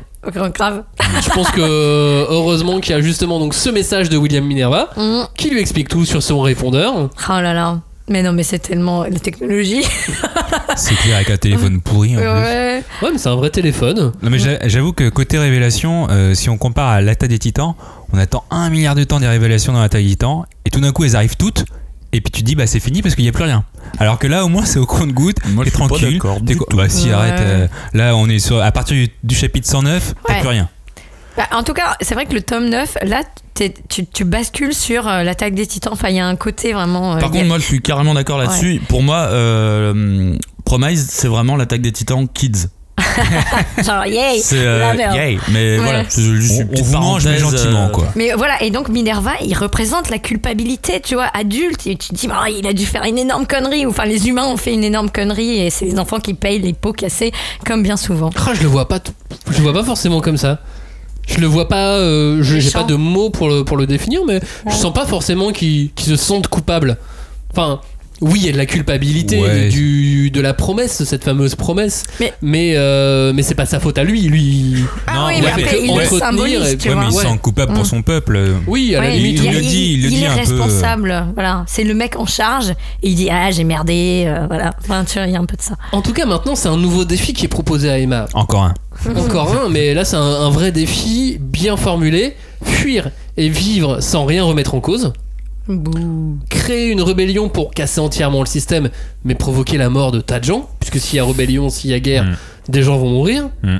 Ou alors ce truc des sept murs, le, le truc louche. Ouais. On sait pas ce que On c'est. sait pas trop de quoi il parle. On en mais- reparlera à la fin de l'émission des sept murs, mais ouais. euh, le après ce truc du, du message téléphonique vraiment quand ça a commencé genre elle a pris le téléphone genre oui allô c'est euh, salut c'est Minerva au téléphone au moment où euh, j'ai vu les premières lettres je me suis dit putain euh, c'est un répondeur c'est sûr c'est un répondeur T'as vu comment elle s'est fait avoir? Elle lui parle et tout comme Ouais. elle fait Allô Salut Ah, j'ai vraiment, vu, répondeur. euh, j'ai vraiment vu dans, dans Lost à un moment il tombe sur une euh, vidéo de la Dharma Initiative et euh, Ah, c'est une vrai. vidéo qui explique ce qui se passe sur l'île tu vois. Et euh, c'est vraiment un truc scénaristique qui te fait euh, genre on va vous- on va vous expliquer plein de trucs dont vous aviez des doutes mais on va vous les assurer mais par contre, euh, cette partie-là va t'amener un milliard de questions en plus. C'est un, c'est un, pour moi, c'est limite un truc de scénar, euh, c'est limite un truc scénaristique euh, très facile, mais qui fonctionne toujours parce que c'est un ascenseur émotionnel, tu vois. De, ah, j'ai découvert ça, mais en même temps, ça me fait poser la question de ça. et de ça, l'ascenseur est à côté. Et alors, c'est quoi pas le tes trois points, les, les, les trois, quatre questions que t'as pu te Moi, poser c'est ce que j'ai retenu parce que je l'ai relu trois fois ce passage quand même pour être sûr des mots qu'il utilisait. Alors, on on est dans le cadre d'une traduction, mais quand même, j'ai capté que Minerva, il est pas mort. Parce que dans le flashback, on dit. euh, alors, ça, c'est plus tard, hein, c'est pas dans le message, mais on dit que son corps n'a pas été retrouvé. Alors que lui, dans le message, dit à ce moment-là, je vais sûrement être mort, c'est sûr. Mais il le garantit pas. Ouais, il le garantit pas, mais il dit bon, Même eux, ils disent Ah, bah s'il est mort, moi j'ai essayé de calculer. Je Ouais, suis par c'est contre, pas il doit sûr. être bien quoi. vieux, hein, par contre. hein. Il y a Il un. doit être plus vieux. Oui, Là, Ouais. euh, lui, il doit avoir une canne. hein. Il y a un, un- un truc qui m'a fait tilter, c'est qu'il dit bien qu'il fait partie de la famille des médiateurs. Et pas qui fait partie de l'autre côté de qui fait partie des humains. Enfin je, pense qu'il est humain aussi mais qui fait partie des médiateurs. Ça veut dire que ça nous fait penser qu'il y a encore une troisième catégorie. Il y a les démons il y a les médiateurs et il y a les humains à proprement parler donc Et il y a peut-être des médiateurs plèbe. humains et des médiateurs démons en plus. Ouais, Ouais, mais pour du moi, coup, ça fait un petit peu tout doublé, mais pour l'instant, les médiateurs démons, on les a pas trop vus. euh, Jusque-là, ils étaient pas trop là. Et ce truc de, il propose deux choix à Emma, qui pour moi étaient les deux choix euh, les plus simples. Tu peux vivre là, si tu veux, euh, dans le parc d'attractions Disneyland, là. Tu peux. euh, Attends, je me souviens plus des Si, deux si, c'était fait. ça, en fait. Tu peux vivre dans le parc, tu peux nous rejoindre à la l'étage. Et sinon, tu peux foutre la merde. Et ça, j'avoue qu'il y avait vraiment un truc très Hunger Games euh, de. Tu peux te plier à ce qu'on a provoqué nous-mêmes, ou alors euh, tu peux ne pas accepter le sort de tes pères et foutre la merde et euh, lancer une rébellion. Et quoi, on a une cage d'armes pour ça. Et on a une cage. Et sinon, les 7 murs. Allez, bisous. Ouais. Les 7 les sept quoi? Les 7 Les sept murs. murs. Sachant Après- que Mujica lui a déjà dit. Hein. Ouais, ouais, elle lui avait glissé déjà. tome cinq, elle lui avait glissé. euh, Recherche les sept recherche murs. Elle nous a dit ça comme ça. On sait pas pourquoi. L'autre, hasard, fait, mais pourquoi tu, tu l'as dit quoi Non, Allez, rien, bisous. rien. Bon, après, moi, ça m'a pas empêché de. J'ai- bien aimé hein, cette séquence, mais j'étais là, putain, eh, mon gars, t'es vicieux quand même. Hein, pour, euh, le, pour le gars qui veut aider les enfants à partir, c'est quand même cousu de fil blanc. Tu leur laisses des, des- tu leur laisses des indices dans un orphelinat pour qu'ils partent. Après, ils arrivent dans un bunker. Après, dans le bunker, on leur dit, mais va dans la forêt maintenant. Et dans la forêt, tu vas trouver un parc. Et dans le parc, si t'as gardé le silo, parce que c'est ça la galère des autres, c'est qu'ils ont pas gardé le silo. T'imagines le détail à la con quand même. Ils ont pas gardé le silo, ils sont restés keblo pendant 13 ans. Ah, au fait. L'ascenseur il marche pas ici. Donc en fait le mieux Il marche plus. repartes dans l'autre sens. Il marche plus.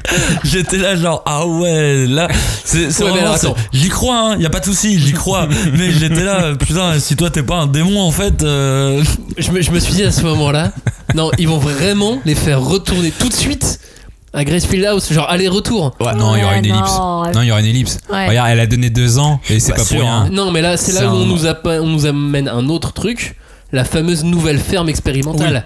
Ah. donc ils vont peut-être aller la visiter avant de repartir mais ça c'est un classique Bah, si, évidemment. tu, euh, si tu te souviens de l'assassin royal c'est ce qui Ouais. se passe à un moment il fait tout un trajet pendant un tome et à la fin du tome on dit non mais faut euh, repartir euh, de l'autre côté c'est là-bas en fait ce que Arrête, tu euh, me spoil pas. là, Ah, je suis je- pas. je te dis Moi pas je c'est dégueulasse Je suis là- je au tome 3. ah bah je cas- crois que c'est là d'ailleurs Oh, oh, pour revenir à Promise Neverland, on commence à entrevoir un avenir pour eux. On commence à se dire, bon, il va se passer encore d'autres trucs, mais ils peuvent tous survivre. Il y a, il y a peut-être un happy end dans cette histoire. oui Oui. Et là, qui on va revenir? Qui on va revenir? Franchement, c'est n'importe quoi cette scène. Nono? Nono. arrête de l'appeler Nono Norman. no no Euh, Norman revient. Ah, je suis content de voir revenir Norman. Bah, on l'avait tous prévu à la- à l'émission précédente, Ouais, on mais- se l'était tous On dit savait un juste peu, pas euh, comment. Oui, Oui. mais on- parce que d'ailleurs, il y a un truc très simple, c'est que les morts dans Promise Neverland, ils sont montrés.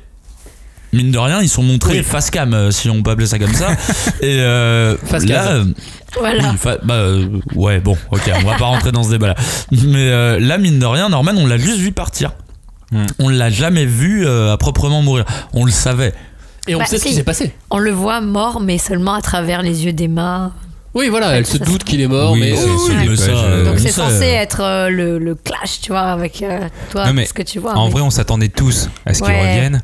Mais pas, pas si vite. Et surtout, il, non, mais il revient comme un cheveu sur la soupe. Le mec, il revient pour un chapitre sur un truc qui a rien à voir en relation directe avec euh, l'arc du moment. Euh, il nous parle d'un laboratoire expérimental. Ok, mais euh, c'est tout. Et puis après, il se barre. Il y a je, rien. je- je suis d'accord. Y a rien Ça arrive tout. vraiment comme un cheveu sur la soupe, mais c'est ça nous apprend plein de choses. Euh, on voit donc cette ferme expérimentale. On voit qu'il y a Norman dedans. On voit le médiateur. Tout se relie. On voit On le voit médiateur, on voit James. Fratry. Euh, on, on commence là pour le coup. Tu disais qu'il voulait peut-être pas mettre de la SF. Là, on est dans un Ouais. côté SF dystopique. Ouais, ouais, ouais, là, Le là, labo, on sent que les les, expériences. examens, les euh, expériences. il y a quelque Là, on a un petit côté SF vraiment. Ouais, ouais. Mais d'ailleurs, ce truc-là, parce que tu le vois passer des, des, des tests, et, et a, a priori, comme d'hab, euh, Norman est super fort et il réussit grave les tests. Et c'est à ce moment-là où je me suis dit, tiens, c'est pas comme euh, à l'orphelinat. Alors, il y a déjà le flashback où on le voit rencontrer, euh, j'ai plus son nom, le, le, Le Ratry Ratry. 2, on va l'appeler. Peter. Et euh, tu vois, il le présente, on lui dit, c'est ton nouveau papa. Et euh, là, la manière dont ils lui font passer les tests et tout, je me suis dit, tiens, c'est marrant, là, ils sont pas en train de l'élever comme une bête en cage. C'est comme s'ils voulaient le tester.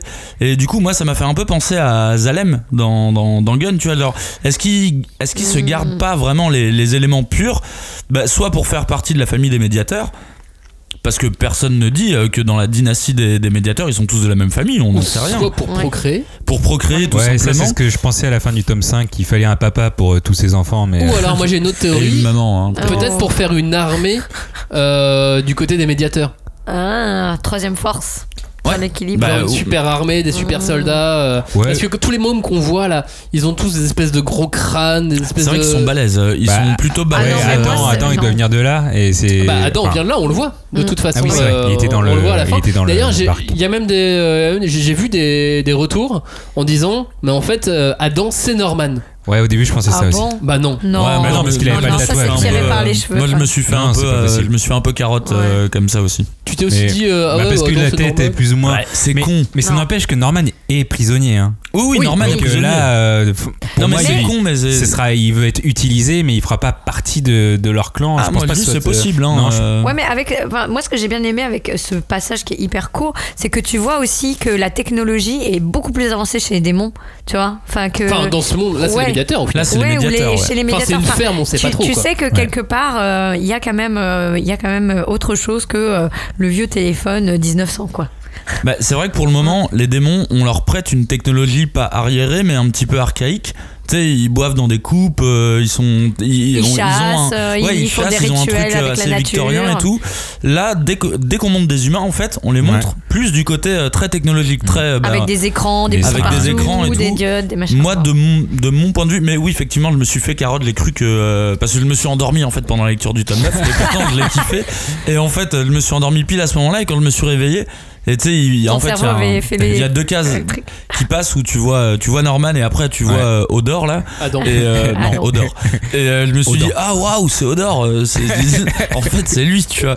Mais, Non, mais j'ai vu d'autres gens se faire la, la remarque ouais puisque bah il y, a il y a un petit fou Il y a un qui petit truc, être ouais, il y a un petit truc. Comme Mais en fait, fait- Adam arrête pas de dire 22 180. Oui, c'est ça, voilà, moi je pensais que c'était à cause de ça. Mais en fait, tu, tu le vois clairement. Si tu le relis, dès que je l'ai relu, tu le vois clairement qu'il regarde le Oui. numéro. euh, Bah oui, et tu tu sais vois, pas pourquoi il a retenu le numéro de celui-là. Mais je pense que Norman l'a aidé à s'échapper. euh. Oui, clairement. euh, parce qu'on voit qu'ils sont en même temps. Ah. Pour moi, Norman l'a aidé à s'échapper. Il devait s'échapper avec lui, sûrement, peut-être. Non, non, je pense qu'il a fait s'échapper Exprès. pour essayer de transmettre un message. Enfin, à mon avis, il a, il a Ah. conçu un plan de malade ouf. Oui, Oui, parce que de toute façon, ils ont toujours pas parlé, euh, Emma et, et Adam. Non. Mais est-ce que Ah bah, c'est dans le parle tome 9 pas, qu'on hein. voit euh, les deux médiateurs qui parlent entre eux Ils parlent à Lloyd Byron, à Bayonne, euh, Ouais. Peter? C'est dans ce tome-là. hein. Bah oh, oui, ou dans Non, le début suivant. Parce qu'il y a juste cette Non, scène c'est où après. on sait pas ce qu'ils se disent, mais ils se voient. Ouais.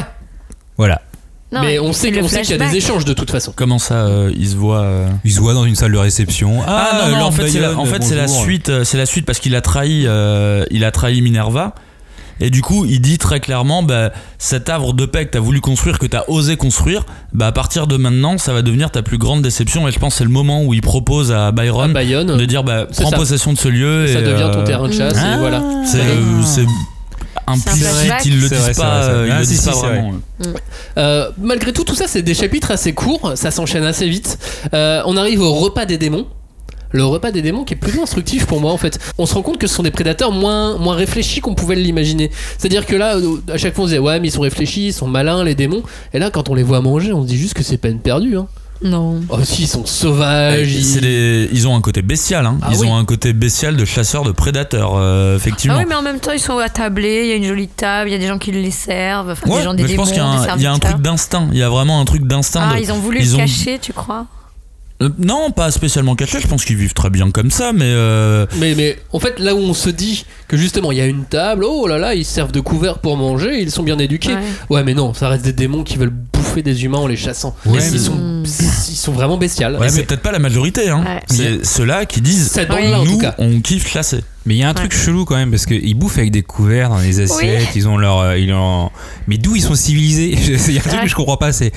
je- Alors je vous préviens tout de suite. Si on tombe dans le déjà vu, le démon sont en fait des humains de l'ancien temps qui ont évolué en mal et bah, je quitte le podcast. Je, vous- je le dis. Non, C'est fini. Et en plus, Tu fais une promesse là. et ouais, là je fais une promesse. Et en plus, ils gaspillent la nourriture parce qu'ils ont fait ouais, mais moi je graisse feed et ils ont jeté leur viande. Le mec, c'est dégueulasse. non, mais- il est mort, il est mort pour quelque chose, mais pour se faire moi bouffer. aussi, ça me dégoûte, Moi, je suis pas d'accord. Je suis pas d'accord pour pour ça. ce. Si. Franchement, si on tombe là-dessus, je vous préviens, je m'en fais. Il faut manger tous les cerveaux, ok Voilà, On ne jette pas finissez. de cerveau.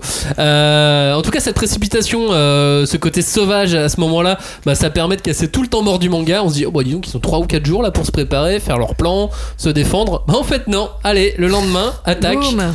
Pas de temps mort. C'était Euh, prévu ça quand même. Et ben on y va. Euh, on verra qu'il y a de la bonne raclure dans les démons. Ouais, c'était prêt. Non, je sais pas. Moi, je, je- je m'attendais vraiment à avoir 2-3 jours de pause. Je me dis, Ah non, moi j'étais sûr. J'en étais sûr. Les mecs, ils sont en train de préparer leur plan de défense. Forcément, Ah ils non, vont être, pris de, trois heures de ils vont pause être pris aussi. de vitesse, tu vois. Une journée de plus, ils avaient plus rien à raconter. Non, une journée de plus, ils allaient trop en raconter. Pour la suite, en tout cas. Ouais, c'est pas faux. On a le plan, puis le combat, euh, que ce soit dans la mise en œuvre ou, ou la mise en page ou, ou son exécution ou son déroulement. Euh, moi, ça m'a remis en tête entièrement l'arc euh, Chimera Hunt dans euh, Hunter. Ouais, Ouais. très organisé. Ouais. Très, euh, Ah non, des millimétré. des, euh, Ouais. des, des pros vraiment, et on va agir comme des pros pour pouvoir s'en sortir. euh, En tout cas, j'ai pas fait une étude pour vérifier s'il y avait des ressemblances, mais en tout cas, en termes de sensations, j'ai- pensé tout de suite Ouais. à cet arc. euh, et c'est limite un des, Hunt. un des seuls exemples qui me viendrait, tu vois, que qui, est, qui est aussi chirurgical comme, euh, comme technique. Parce que euh, là, autant moi, j'ai toujours euh, cette crainte que j'avais depuis le début de la série, qui était de. En fait, pour moi, est-ce que la série sera bonne ou mauvaise? Je l'ai dit depuis le départ, ça va dépendre de ce qu'ils vont trouver en sortant de l'orphelinat. Parce que l'orphelinat, ça peut tenir qu'un temps. Et euh, je me souviens que j'avais eu, le- j'avais eu cette déception quand j'avais vu. euh, Prison Break. Ouais, mais tout non, le l'a labyrinthe, non, le, le Prison Break c'était pourri depuis le début. Mais le, le labyrinthe, j'avais beaucoup aimé le, le 1, Ouais. le film. J'avais vraiment été pris dedans et dès qu'ils sont sortis, en fait, ça m'a complètement sorti du truc parce que je trouvais que c'était pas à la hauteur. Et il faut toujours faire euh, gaffe à ça. Qu'est-ce qu'il va y avoir derrière Est-ce que ça va être encore plus surprenant que, que ce que t'as vu? Et euh, là, du coup, ma crainte, elle est, elle est, elle est encore intacte. Ça, ça a pas bougé parce qu'au final, pour moi, ils sont toujours pas sortis. Ils sont toujours en fuite. Et du coup, il temporise. Pour moi, ça temporise là. Ça temporise gentiment de non mais attendez, il y a d'autres trucs à voir. Ah, mais il faut les faire euh, grandir, les personnages. Faut les faire grandir un petit peu, mais c'est vrai que là pour le moment, moi je suis encore Il sceptique. faut les faire vibrer. Moi, j'ai vibré. mais, mais attention, quand je dis que je suis sceptique, c'est en ça que je le comparerais à l'attaque des titans. L'attaque des titans me fait vibrer depuis le tome 1. Promise Neverland me fait frémir, tu vois. Ça veut pas dire Ah que ça marche pas. Ça veut pas dire que. Mais il me fait frémir. Je sens pas le vrai danger pour les persos. Pour le moment, mine de rien, personne n'est mort Ouais, ouais, ils ont dans, dans les héros, alors ouais, que dans l'attaque des titans, ça charcute, euh, ça y va. Et je pense que c'est le la. suivant. Oui, mais je pense, oui, enfin, Bah. on en reparlera pour le tome suivant du coup. Mais je pense que c'est peut-être la, la- la petite différence, c'est que pour l'instant, en termes d'enjeux scénaristiques, ils m'ont pas prouvé que c'était euh, que c'était du vrai sérieux. Et Ah, en termes t'as mis des objectifs ambitieux encore plus. Ouais, ambitieux, mais je sais pas ce qu'il y a de l'autre côté. Et euh, là, pour le moment, moi, c'est vraiment ce que j'attends. Et d'un point de vue dramatique, pour le moment, aucun des persos principaux ne craint grand chose. Mais ça, et tu du coup, j'ai du mal. la euh, ah bah si c'est à la fin euh, et qu'il bute tout le monde et qu'en fait c'était qu'un rêve, bah c'est Dallas alors. ah non c'est l'autre. Oui, dans Dallas, ils l'ont fait. Passons au tome 10. Euh, le tome 10, euh, c'est un tome de baston. Un vrai tome de baston pur et dur. Les hostilités ont commencé, euh, les proies deviennent des chasseurs. Il reste à éliminer trois démons, puisque du coup, à la fin du tome 9, on a éliminé Luce. Ouais. Euh, voilà, et on a éliminé. On en a éliminé euh, Euh, un des deux. Nout, euh, Nouma. Ouais, Nouma, ou. Mout. Nouma, Nouma. Euh, voilà, c'est donc un, un tome, un tome plein de bagarres. Peut-être que c'est Luce d'ailleurs. Ouais, On moi va je pense, j'aurais dit Lucci. mais- Moi je disais Luce comme Renan Luce. Bah, le, parce que lui, tu voulais bien le buter. le démon Renan Luce quoi. Le démon musical. C'est ça. À la fin de ce tome, enfin euh, ouais, euh, vers la fin de ce tome, t'as as le petit affrontement entre euh, le petit, un petit face à face entre Levis et, et Emma. Et j'aime bien ce qu'il dit Levis à ce moment-là. Ça se toise bien, hein, ça se toise. euh, Oh, là il y, a un- il y a un vrai, un, un vrai duel Far de tchatch. Tes idéaux sont bien jolis, mais le monde ne fonctionne pas comme ça. Les critères et les valeurs diffèrent selon chacun, y compris entre nous autres. N'espère pas qu'on puisse trouver un terrain d'entente. Boum, la Ça guerre a plein de sens ce carrée. message.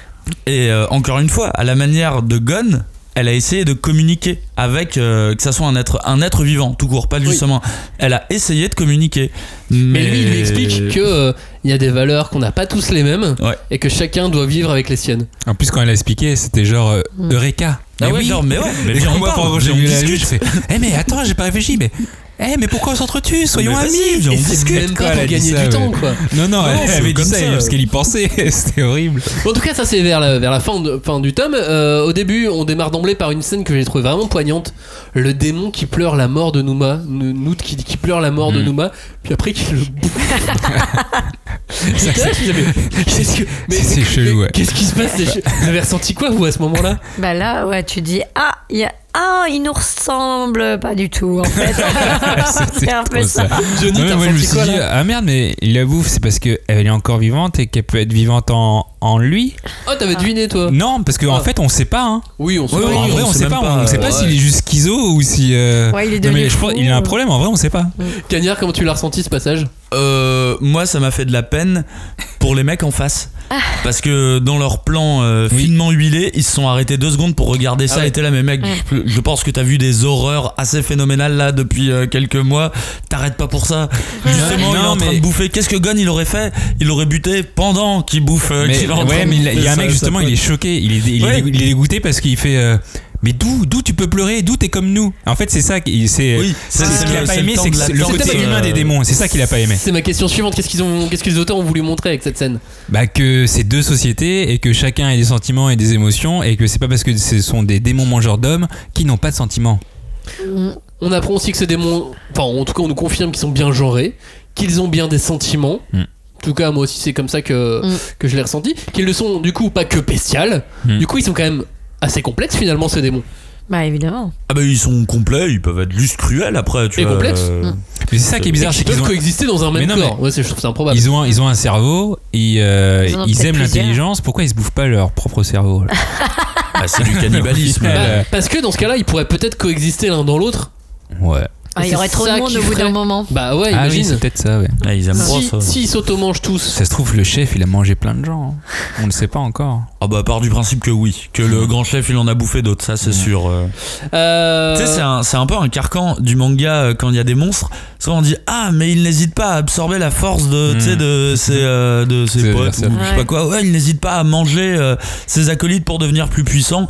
Moi j'ai vu ça exactement de la même manière, euh, ni chaud ni froid. Par exemple, il y a d'autres mangas où, euh, où c'est où c'est dans cette Ah situation. oui, oui, c'est un Typiquement, moi, l'une de, l'une des scènes phares pour moi, c'est dans Yu Yu Hakusho quand Toguro commence à absorber euh, l'âme de tous les gens dans le public pour euh, avoir de la puissance. Et euh, je trouve que ça marche de ouf. Cette scène, elle est dramatique parce que ça te montre la folie de Toguro, mais parce que le personnage de Toguro, de Toguro a été bien présenté de depuis déjà quelques tomes. Là, c'est vrai que ça m'a fait ni chaud ni froid. C'est des persos que je- je- en vrai, je les avais même pas remarqués. euh, Dans, dans le tas, euh, tu vois, je les avais pas remarqués ces deux-là. Johnny. Non, mais après, c'est vrai qu'on se rend compte que les démons, euh, bah, on le voit au début, on le voit aussi à la fin avec le vice, qu'ils ont vraiment des besoins primaires. C'est- C'est-à-dire qu'ils s'en foutent de mourir. Ouais. Tout ce qu'ils veulent, c'est vivre pleinement leurs besoins et leurs envies euh, comme ils l'ont toujours euh, entendu. Et en gros, ils seront contents même s'ils perdent. Tant qu'ils ont eu une bonne chasse, un bon combat, ils seront heureux. C'est un peu des genre les Spartiates. euh, Mais ils finalement. fonctionnent pas comme nous, quoi. Ouais. Et justement, c'est là où- qu'arrive le, le- ce truc. euh, Les valeurs diffèrent selon chacun, y compris entre nous Mm. autres. Je pense qu'ils sont peut-être pas tous dans cette situation-là. Euh, dans cette baston, dans cette euh, guerre totale, il y a d'autres personnages qui entrent en jeu. Euh, mais alors, pour beaucoup, c'est de la chair à canon. Je pense à Zach, à Nigel, à Gillian, à Pépé.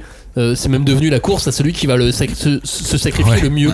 Non, Ah. moi je me sacrifierais mieux Zach que toi. on, est, Zach, on est sûr qu'il est mort Mais non, il n'y a aucun qui est mort. Non, mais non, Oui, c'est ça, y ils en a sont tous euh, en galère euh, forte. très Ils blessé. sont soit très blessés urgemment, Ouais. euh, Enfin, ils veulent tous se sacrifier quoi. mais ils sont Ouais. pas morts.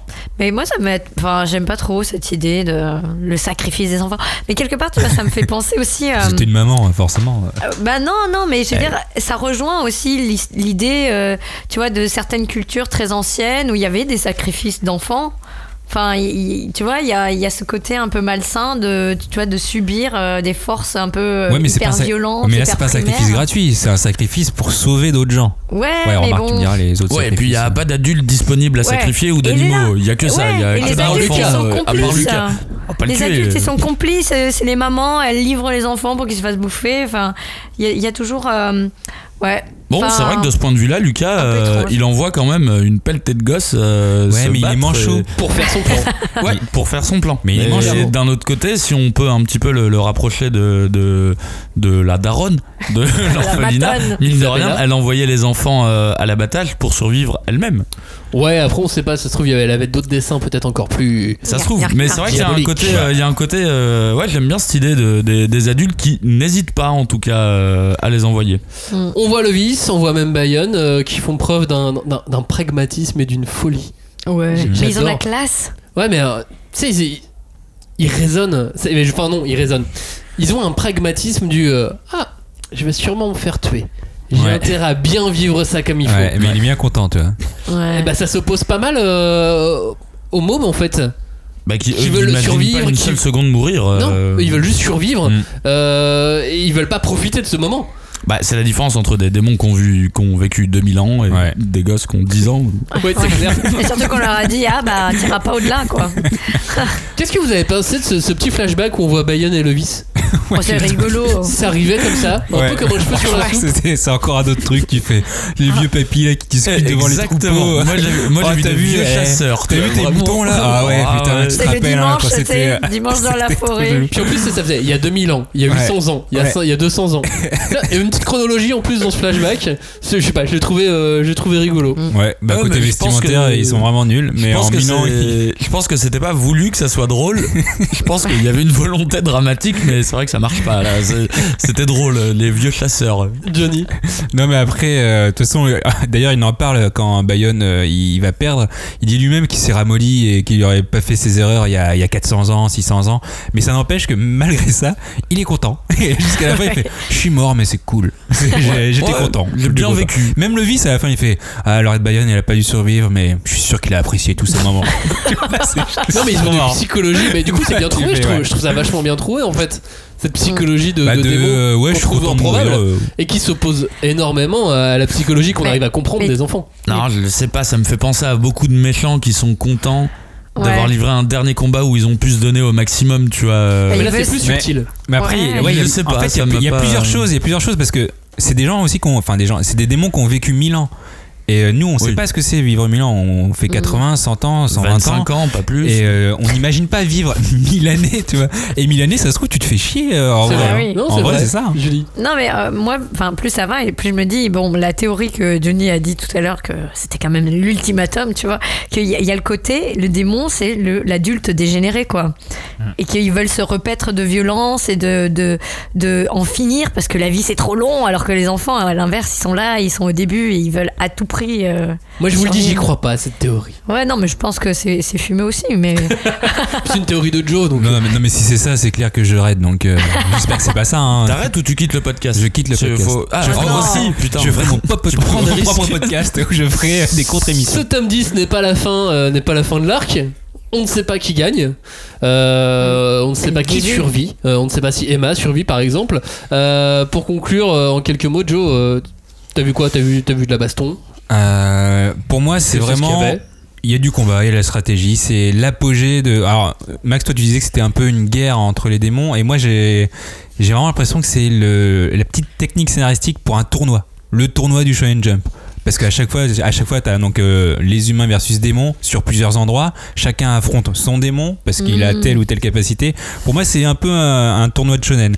Après, euh, chaque, euh, chacun joue pour sa vie et euh, clairement, à la fin du tome 10, c'est c'est le paroxysme et le méga boss qui arrive donc euh, ouais pour moi il me faut le 11 et mais tu sens que les démons quand même ils ont été pris de court et qu'ils pensaient avoir à, à faire des pros faciles alors que pas du tout Eh, on est dans le jump. Hein. et tous les tomes par contre tous les tomes 5 euh, c'est vraiment un truc de fou hein, parce que moi j'ai adoré le tome 5 le tome 10 pour moi c'est exactement l'équivalent c'est un peu comme Dreamland Dreamland lui il l'avait annoncé tous les tomes 5 je fais un truc de taré et du coup il a toujours fait un truc de taré j'ai l'impression que Neverland c'est un peu la même chose Mais je me demande même si c'est pas une technique du shonen. Ouais. Tome 5, Ah. tome 10, qui est euh, des, des, des twists. oui et non, parce qu'en euh, vrai, je pense que dans le tome 11, ça va être encore plus, encore plus fort. Oui, il y a moins. Oui, mais là, c'est le. Tome le 5, tome quand 11, je dis c'est tome le 5, tome 10, c'est pas exactement ça, mais tome 6, tome 12, enfin, c'est c'est un truc que j'avais Ah déjà oui, vu parce qu'en fait, les arcs doivent pas durer non plus. euh, Oui. Juste au début, hein. donc, euh, Et puis Emma, à la fin de ce tome, elle va avoir bien grandi. Euh, elle va savoir lire le jeu de l'adversaire. ouais Elle va avoir évolué et elle sera prête euh,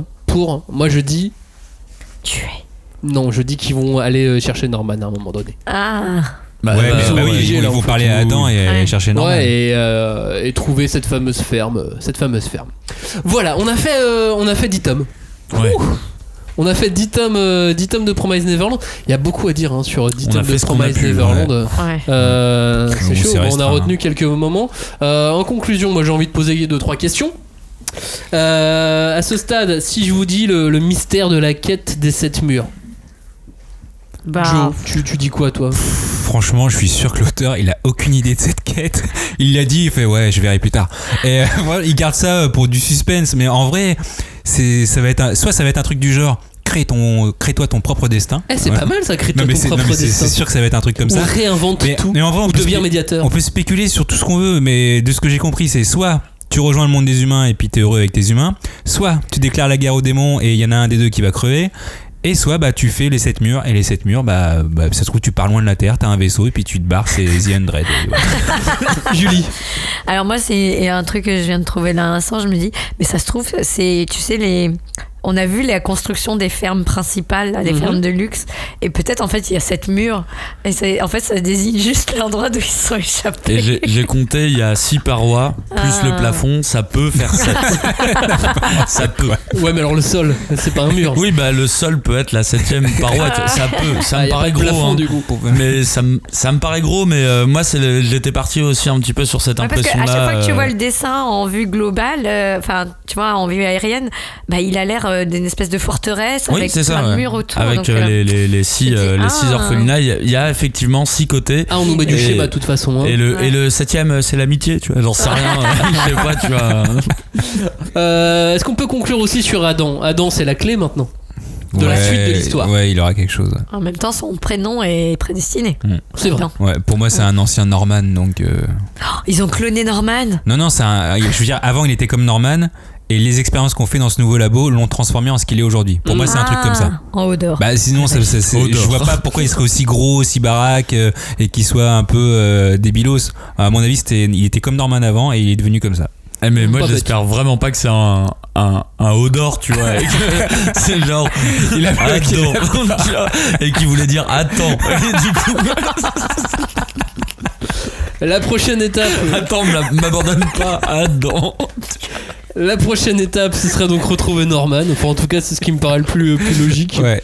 Bon, on verra ça, on verra ça dans, dans, Ah, putain. dans- dans le prochain tome si c'est vraiment euh, la suite de l'histoire. Euh, retrouver la ferme chelou, la Ouais. fameuse ferme expérimentale. Euh, ah ouais, je vou- je voulais aussi faire un petit rappel en fait euh, pour revenir sur euh, la temporalité. On en parlait tout à l'heure, Julie. Euh, Ouais. On apprend que ce parc d'attractions est là depuis 2031-2032. Mm. L'histoire se déroule en 2046 et les objets qu'ils ont eus c'était pas plus vieux que 2015. Mhm. Voilà, on a une temporalité donc de 31 ans. Hmm. Et ça fait 15 ans d'écart à chaque fois. Ouais, quin- quin- 15 ans, 15 ans et demi. Euh, je sais pas, voilà, ce, ce 2015, euh, ça peut être plein de choses. Euh, pour l'instant, Ouais. on, Bon, on sait pas. on sait pas plus, mais non, mais c'est important d'avoir la temporalité en tête. Mm. Ce, ce de, de, de se rappeler que l'histoire se déroule en 2046. C'est vrai que en parle quand même quand même. beaucoup. Il doit y avoir quelque chose. Mm, c'est Il possible. y aura un Peut-être événement. euh, qu'un règne de- d'un médiateur, c'est 15 ans, tu vois, un truc comme ça. Ça me Ah, paraît long. aussi, mais ouais. Bah, du coup, chaque règne de médiateur peut. euh, Ouais, mais pour un bête. humain, c'est un normal. truc euh, différent. 15 ans. Ouais, on sait pas bête. hmm.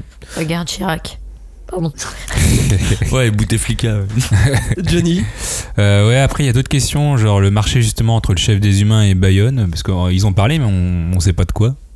Bah, le, moi je te dirais que c'est justement lui fournir. euh, Mais, mais c'est D'avoir des passes droits quand t'es. ouais, d'avoir un passe droit, lui ou fournir cette, euh, ce parc d'attractions. euh, pour Ouais, chasser mais des humains, je sais pas. C'était juste ça Bah, il y a peut-être plus, mais euh, Ouais, pour l'instant, je moi vois je que ça. pense que c'était que ça. déjà hein. pas mal. C'était euh, occupe-toi du parc et moi je te fournis du, du gibier quoi. En tout cas, Mais le maintenant, il y gibier, il s'en fournit lui-même dans ses fermes. Ah oui, mais oui. Ouais, mais peut-être qu'il lui laisse. euh, Parce qu'il en, a- il en avait marre de En tout cas, maintenant qu'il n'y a, plus Ba- a plus Bayonne, Ouais. du coup, le marché est caduque. Hmm. Qu'est-ce qui va se passer?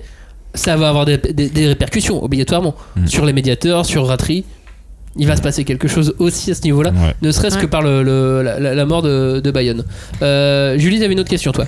Bah, moi, je pensais que Norman, tu vois, enfin, peut-être qu'il il va être dans cette ferme expérimentale. Donc, est-ce qu'il va finir comme Adam à, à force de- Hmm. d'expérimentation chelou? Est-ce qu'il va se faire adopter par Ratri qui a l'air d'être un bon. euh, un fils de pute. Euh, mais bon, et sinon, est-ce que Quoi bah, il va se retourner contre Emma, contre Ray, contre les autres Ah ouais, carrément. Et que du coup, bah, ça va devenir une espèce, de- ou bien peut-être même un, un agent double, tu vois, qui va essayer de Ouais, jouer sur les deux tableaux. Ou Enfin, comme Ray au tout début, ouais, un voilà. agent triple. Ah, en plus, ouais. Parce qu'au début, Ray, euh, Ouais, ouais, Ray, c'est un, un sale con, il était double puis triple, et ça, et ça s'est bien fini. Johnny, Tu veux que je fasse une fin pour cette série ou tu veux que j'ai une autre question vas-y, pose je, autre question. ou je sais qu'on n'aura pas de réponse. Vas-y. mais, mais personne n'y pense. Et je pense que c'est important de le, de le donner. Mais la reproduction chez les démons, comment ça se passe Ah, Comment ils prolifèrent Hein? Personne s'est posé la question ici. Personne. Bah, on va finir par le savoir, comme dans l'attaque des titans. On ne le sait pas, mais. Je suis pas sûr. hein. Non, mais si, mais on finit par savoir, tu sais, dans l'attaque des titans, comment ça se fait qu'il y en ait autant. Oui. Alors qu'ils n'ont pas d'appareil génital. ouais, mais eux, c'est pas une reproduction. euh. Bah, qu'est-ce que t'en sais, on n'a pas vu leur. euh, Les- Ouais. Oui. Ah, mais du qu'ils coup, ça revient, ça Ce- revient sur mon truc de les humains sont. euh, les démons sont des anciens humains. Putain, si c'est ça, j'arrête. Je vous le Merde, on va le louper sur Ouais, mais à partir du moment où ils sont genrés, on peut se dire qu'il y, a, euh, qu'il y a une reproduction. Ouais. peut-être ils se bouffent Enfin, entre eux. techniquement, Et puis... Je sais pas. En tout- ah, non, mais c'est ça qui est bizarre parce que il y a des démons. et La, la démon, elle avait des seins. Mais oui, c'est ça le truc. Putain, c'est des Donc humains. est genrée. Ouais, ça m'énerve. C'est c'est des humains. mais- Dans les deux derniers tomes aussi, moi dans le 9 et 10, il y avait un côté, euh, un, vrai, un vrai côté guerre dans cette situation. Et que tu sais, les, les deux généraux qui s'affrontent. Mm. Puis du côté des humains, il y a une, résident, une résistance qui s'est organisée pour, euh, pour survivre avec euh, Lucas en chef de la résistance. Je- je- voilà, ça m'a ça m'a donné un petit côté euh, film de guerre, enfin manga Hmm. de guerre. Ouais, un peu, un Mm. peu. Moi, je restais sur le tournoi, mais j'accepte. J'accepte ta guerre. Cagnard. Euh, bah moi, euh, là, à la fin de la, la lecture des 10 tomes, euh, bah, comme je l'ai dit tout à l'heure, je reste un petit peu euh, toujours sur la même question. C'est qu'est-ce qu'ils vont trouver bah, quand ils vont passer du côté du monde des hommes? Je, je- J'en démords pas de ce truc parce que c'est forcément la finalité, ou si c'est pas la finalité, une étape. Et je me dis que si les auteurs ils mettent l'emphase à ce point-là sur, des, euh, sur les démons et sur leur cruauté, vraiment, leur... euh, capacité à chasser et à chasser pour le plaisir vraiment c'est certainement une préparation paiement pour au moment de la découverte du peuple humain de montrer que les humains sont tout aussi cru, euh, cru, Cruaux. cruaux Cruel. J'allais dire cruel, J'allais dire gruau, alors euh, vous m'avez sauvé au final. Sachant que vraiment, euh, dans, pour moi, dans ce cycle, ce qu'on apprend, c'est que clairement, les hommes avaient les moyens de se battre à armes égales avec les démons. Ouais. Donc qu'est-ce qui a changé? Qu'est-ce qui fait que Norman et compagnie ne peuvent pas se battre à armes égales? Ça veut dire que les humains ont quelque chose, des capacités spéciales, des armes différentes. Ils ont, euh, ils ont vraiment un truc. Du coup, la grande question que maintenant je commence à me poser sur la suite, c'est que ce que les hommes font avec les démons qu'ils ont de leur côté en fait. Est-ce qu'il y a Ah. des démons de l'autre côté pour moi, c'est sûr qu'il y a des démons de l'autre côté. S'il y a des hommes Je me pose vraiment la question. je me dis qu'est-ce qu'ils font avec? C'est sûr qu'ils doivent se servir des démons pour quelque chose. Si c'est un accord Il marché, égalitaire, ouais. il y a un truc. Et du coup, Mais bah, genre sur- quoi? Dans une cave pour faire du vélo, pour avoir de l'électricité? Genre, euh, ouais, dans, ouais dans, un, dans une version très écologique Pour faire euh, de, l'idée. Mais de se dire, ouais, ils ont peut-être des fermes à, À démons. à démons. Mais pour faire Et- quoi? Bah, euh, euh, j'ai Ah, des médicaments qui te régénèrent. Ouais, les médicaments. Ça vit mille ans, Ah, la- la- ouais. Du coup, pour avoir euh, la jeunesse La éternelle, pour avoir un, un J'avoue truc. que ça ferait un petit, une petite révélation sur Et l'histoire ça de la régénérescence. Ça donnerait un, un côté miroir en fait, euh, vraiment miroir. vous savez, tous ces films de zombies et compagnie, euh, je prends euh, 28 jours plus tard par exemple, euh, les zombies, ouah, ça fait peur. Walking Dead, typiquement, ouah, les zombies, ça fait peur. Très vite, on comprend que en fait, le plus dangereux dans ces univers-là, c'est les hommes qui, euh, Mhm. qui sont encore vivants. Bien sûr. Ouais. Et du coup, je pense qu'on va Oui, qu'on tend vers un truc comme ça. Enfin, j'en sais rien. Et hein, du coup, euh, ça donne encore un autre truc parce qu'avec cette histoire de on élève des démons, si c'est pour la régénérescence, ça veut dire que William Minerva, et ben en fait, il est encore jeune et qu'il a 1000 ans lui aussi. bah, possible. Ah. Comme son frère. Ah putain, Parce que c'est vrai que non, Comme son vrai, on l'a pas revu là encore. Mais du coup, ils Mais ont si, pas on l'a vu son frère. Son frère, Ah, il a non. pas changé. Son frère, il a pas l'air d'avoir vraiment Ouais. changé. Il a pas changé. 30 On ans. voit au moment où il récupère euh, Norman, il a toujours le. le, le- Pourtant, il dit que c'est le tête. 16e ou le 15e. Ouais. du coup, euh, 35e. 35e. 35e. Oui, voilà, c'est ça, merci. 35. C'est ça qui est étrange aussi. Le mot de la fin pour toi, Johnny. Alors moi j'ai une fin pour cette série, j'y ai planché euh, toute la nuit. Euh, alors la fin de la série ça va être les humains qui vont s'inoculer un virus inoffensif pour la race humaine donc tout le monde peut l'avoir mais ça sera mortel pour les démons et donc en gros si un démon mange un humain et ben ils mourront à leur tour de ce terrible virus Et ils vont Du- se le transmettre entre et démons. coup- et ben voilà, c'est ça le problème, c'est que les humains, euh, les démons vont être euh, super frustrés, donc une guerre sans merci euh, va, va être provoquée et personne sortira vainqueur, donc tout le monde meurt. Enfin, On, on sent que c'est un scénar qui a été euh, imaginé à partir de la grippe aviaire quand Joe a capté qu'il pourrait plus manger de poulet parce que les poulets, Ah, les ouais, poulets voilà. sont inoculés une non mais tout le, monde, saloperie. tout le monde va crever, c'est la fin de la série. Ouais, c'est Oh là là, Jump. mais comme il est, il est dark, dark. Ouais. Il est très dark. D'autres fins Non, pas d'autre fin. Je- La fin de cette émission. Non, c'était- Hein, voilà. Ça, c'est la, ça, c'est la prochaine fin euh, auquel vous allez assister. C'est la fin de cette émission. Merci de nous avoir écoutés. N'hésitez pas euh, bah, à rebondir sur nos théories, à nous filer vos théories. Hashtag 5DC sur, euh, sur Twitter. euh, la cinquième de couvre sur euh, tous les réseaux sociaux. Hashtag 5DC, le groupe de débat autour du manga. Ça, c'est sur euh, Facebook. Et puis la cinquième de couvre.fr. Et les commentaires sur YouTube auxquels on essaye, mais on n'y arrive pas souvent, de répondre régulièrement. Mais on essaye Mais fort. on va le faire, on va le faire. Merci de nous avoir écoutés. Merci. À bientôt. Merci. Avec du Promise Neverland. Bye bye.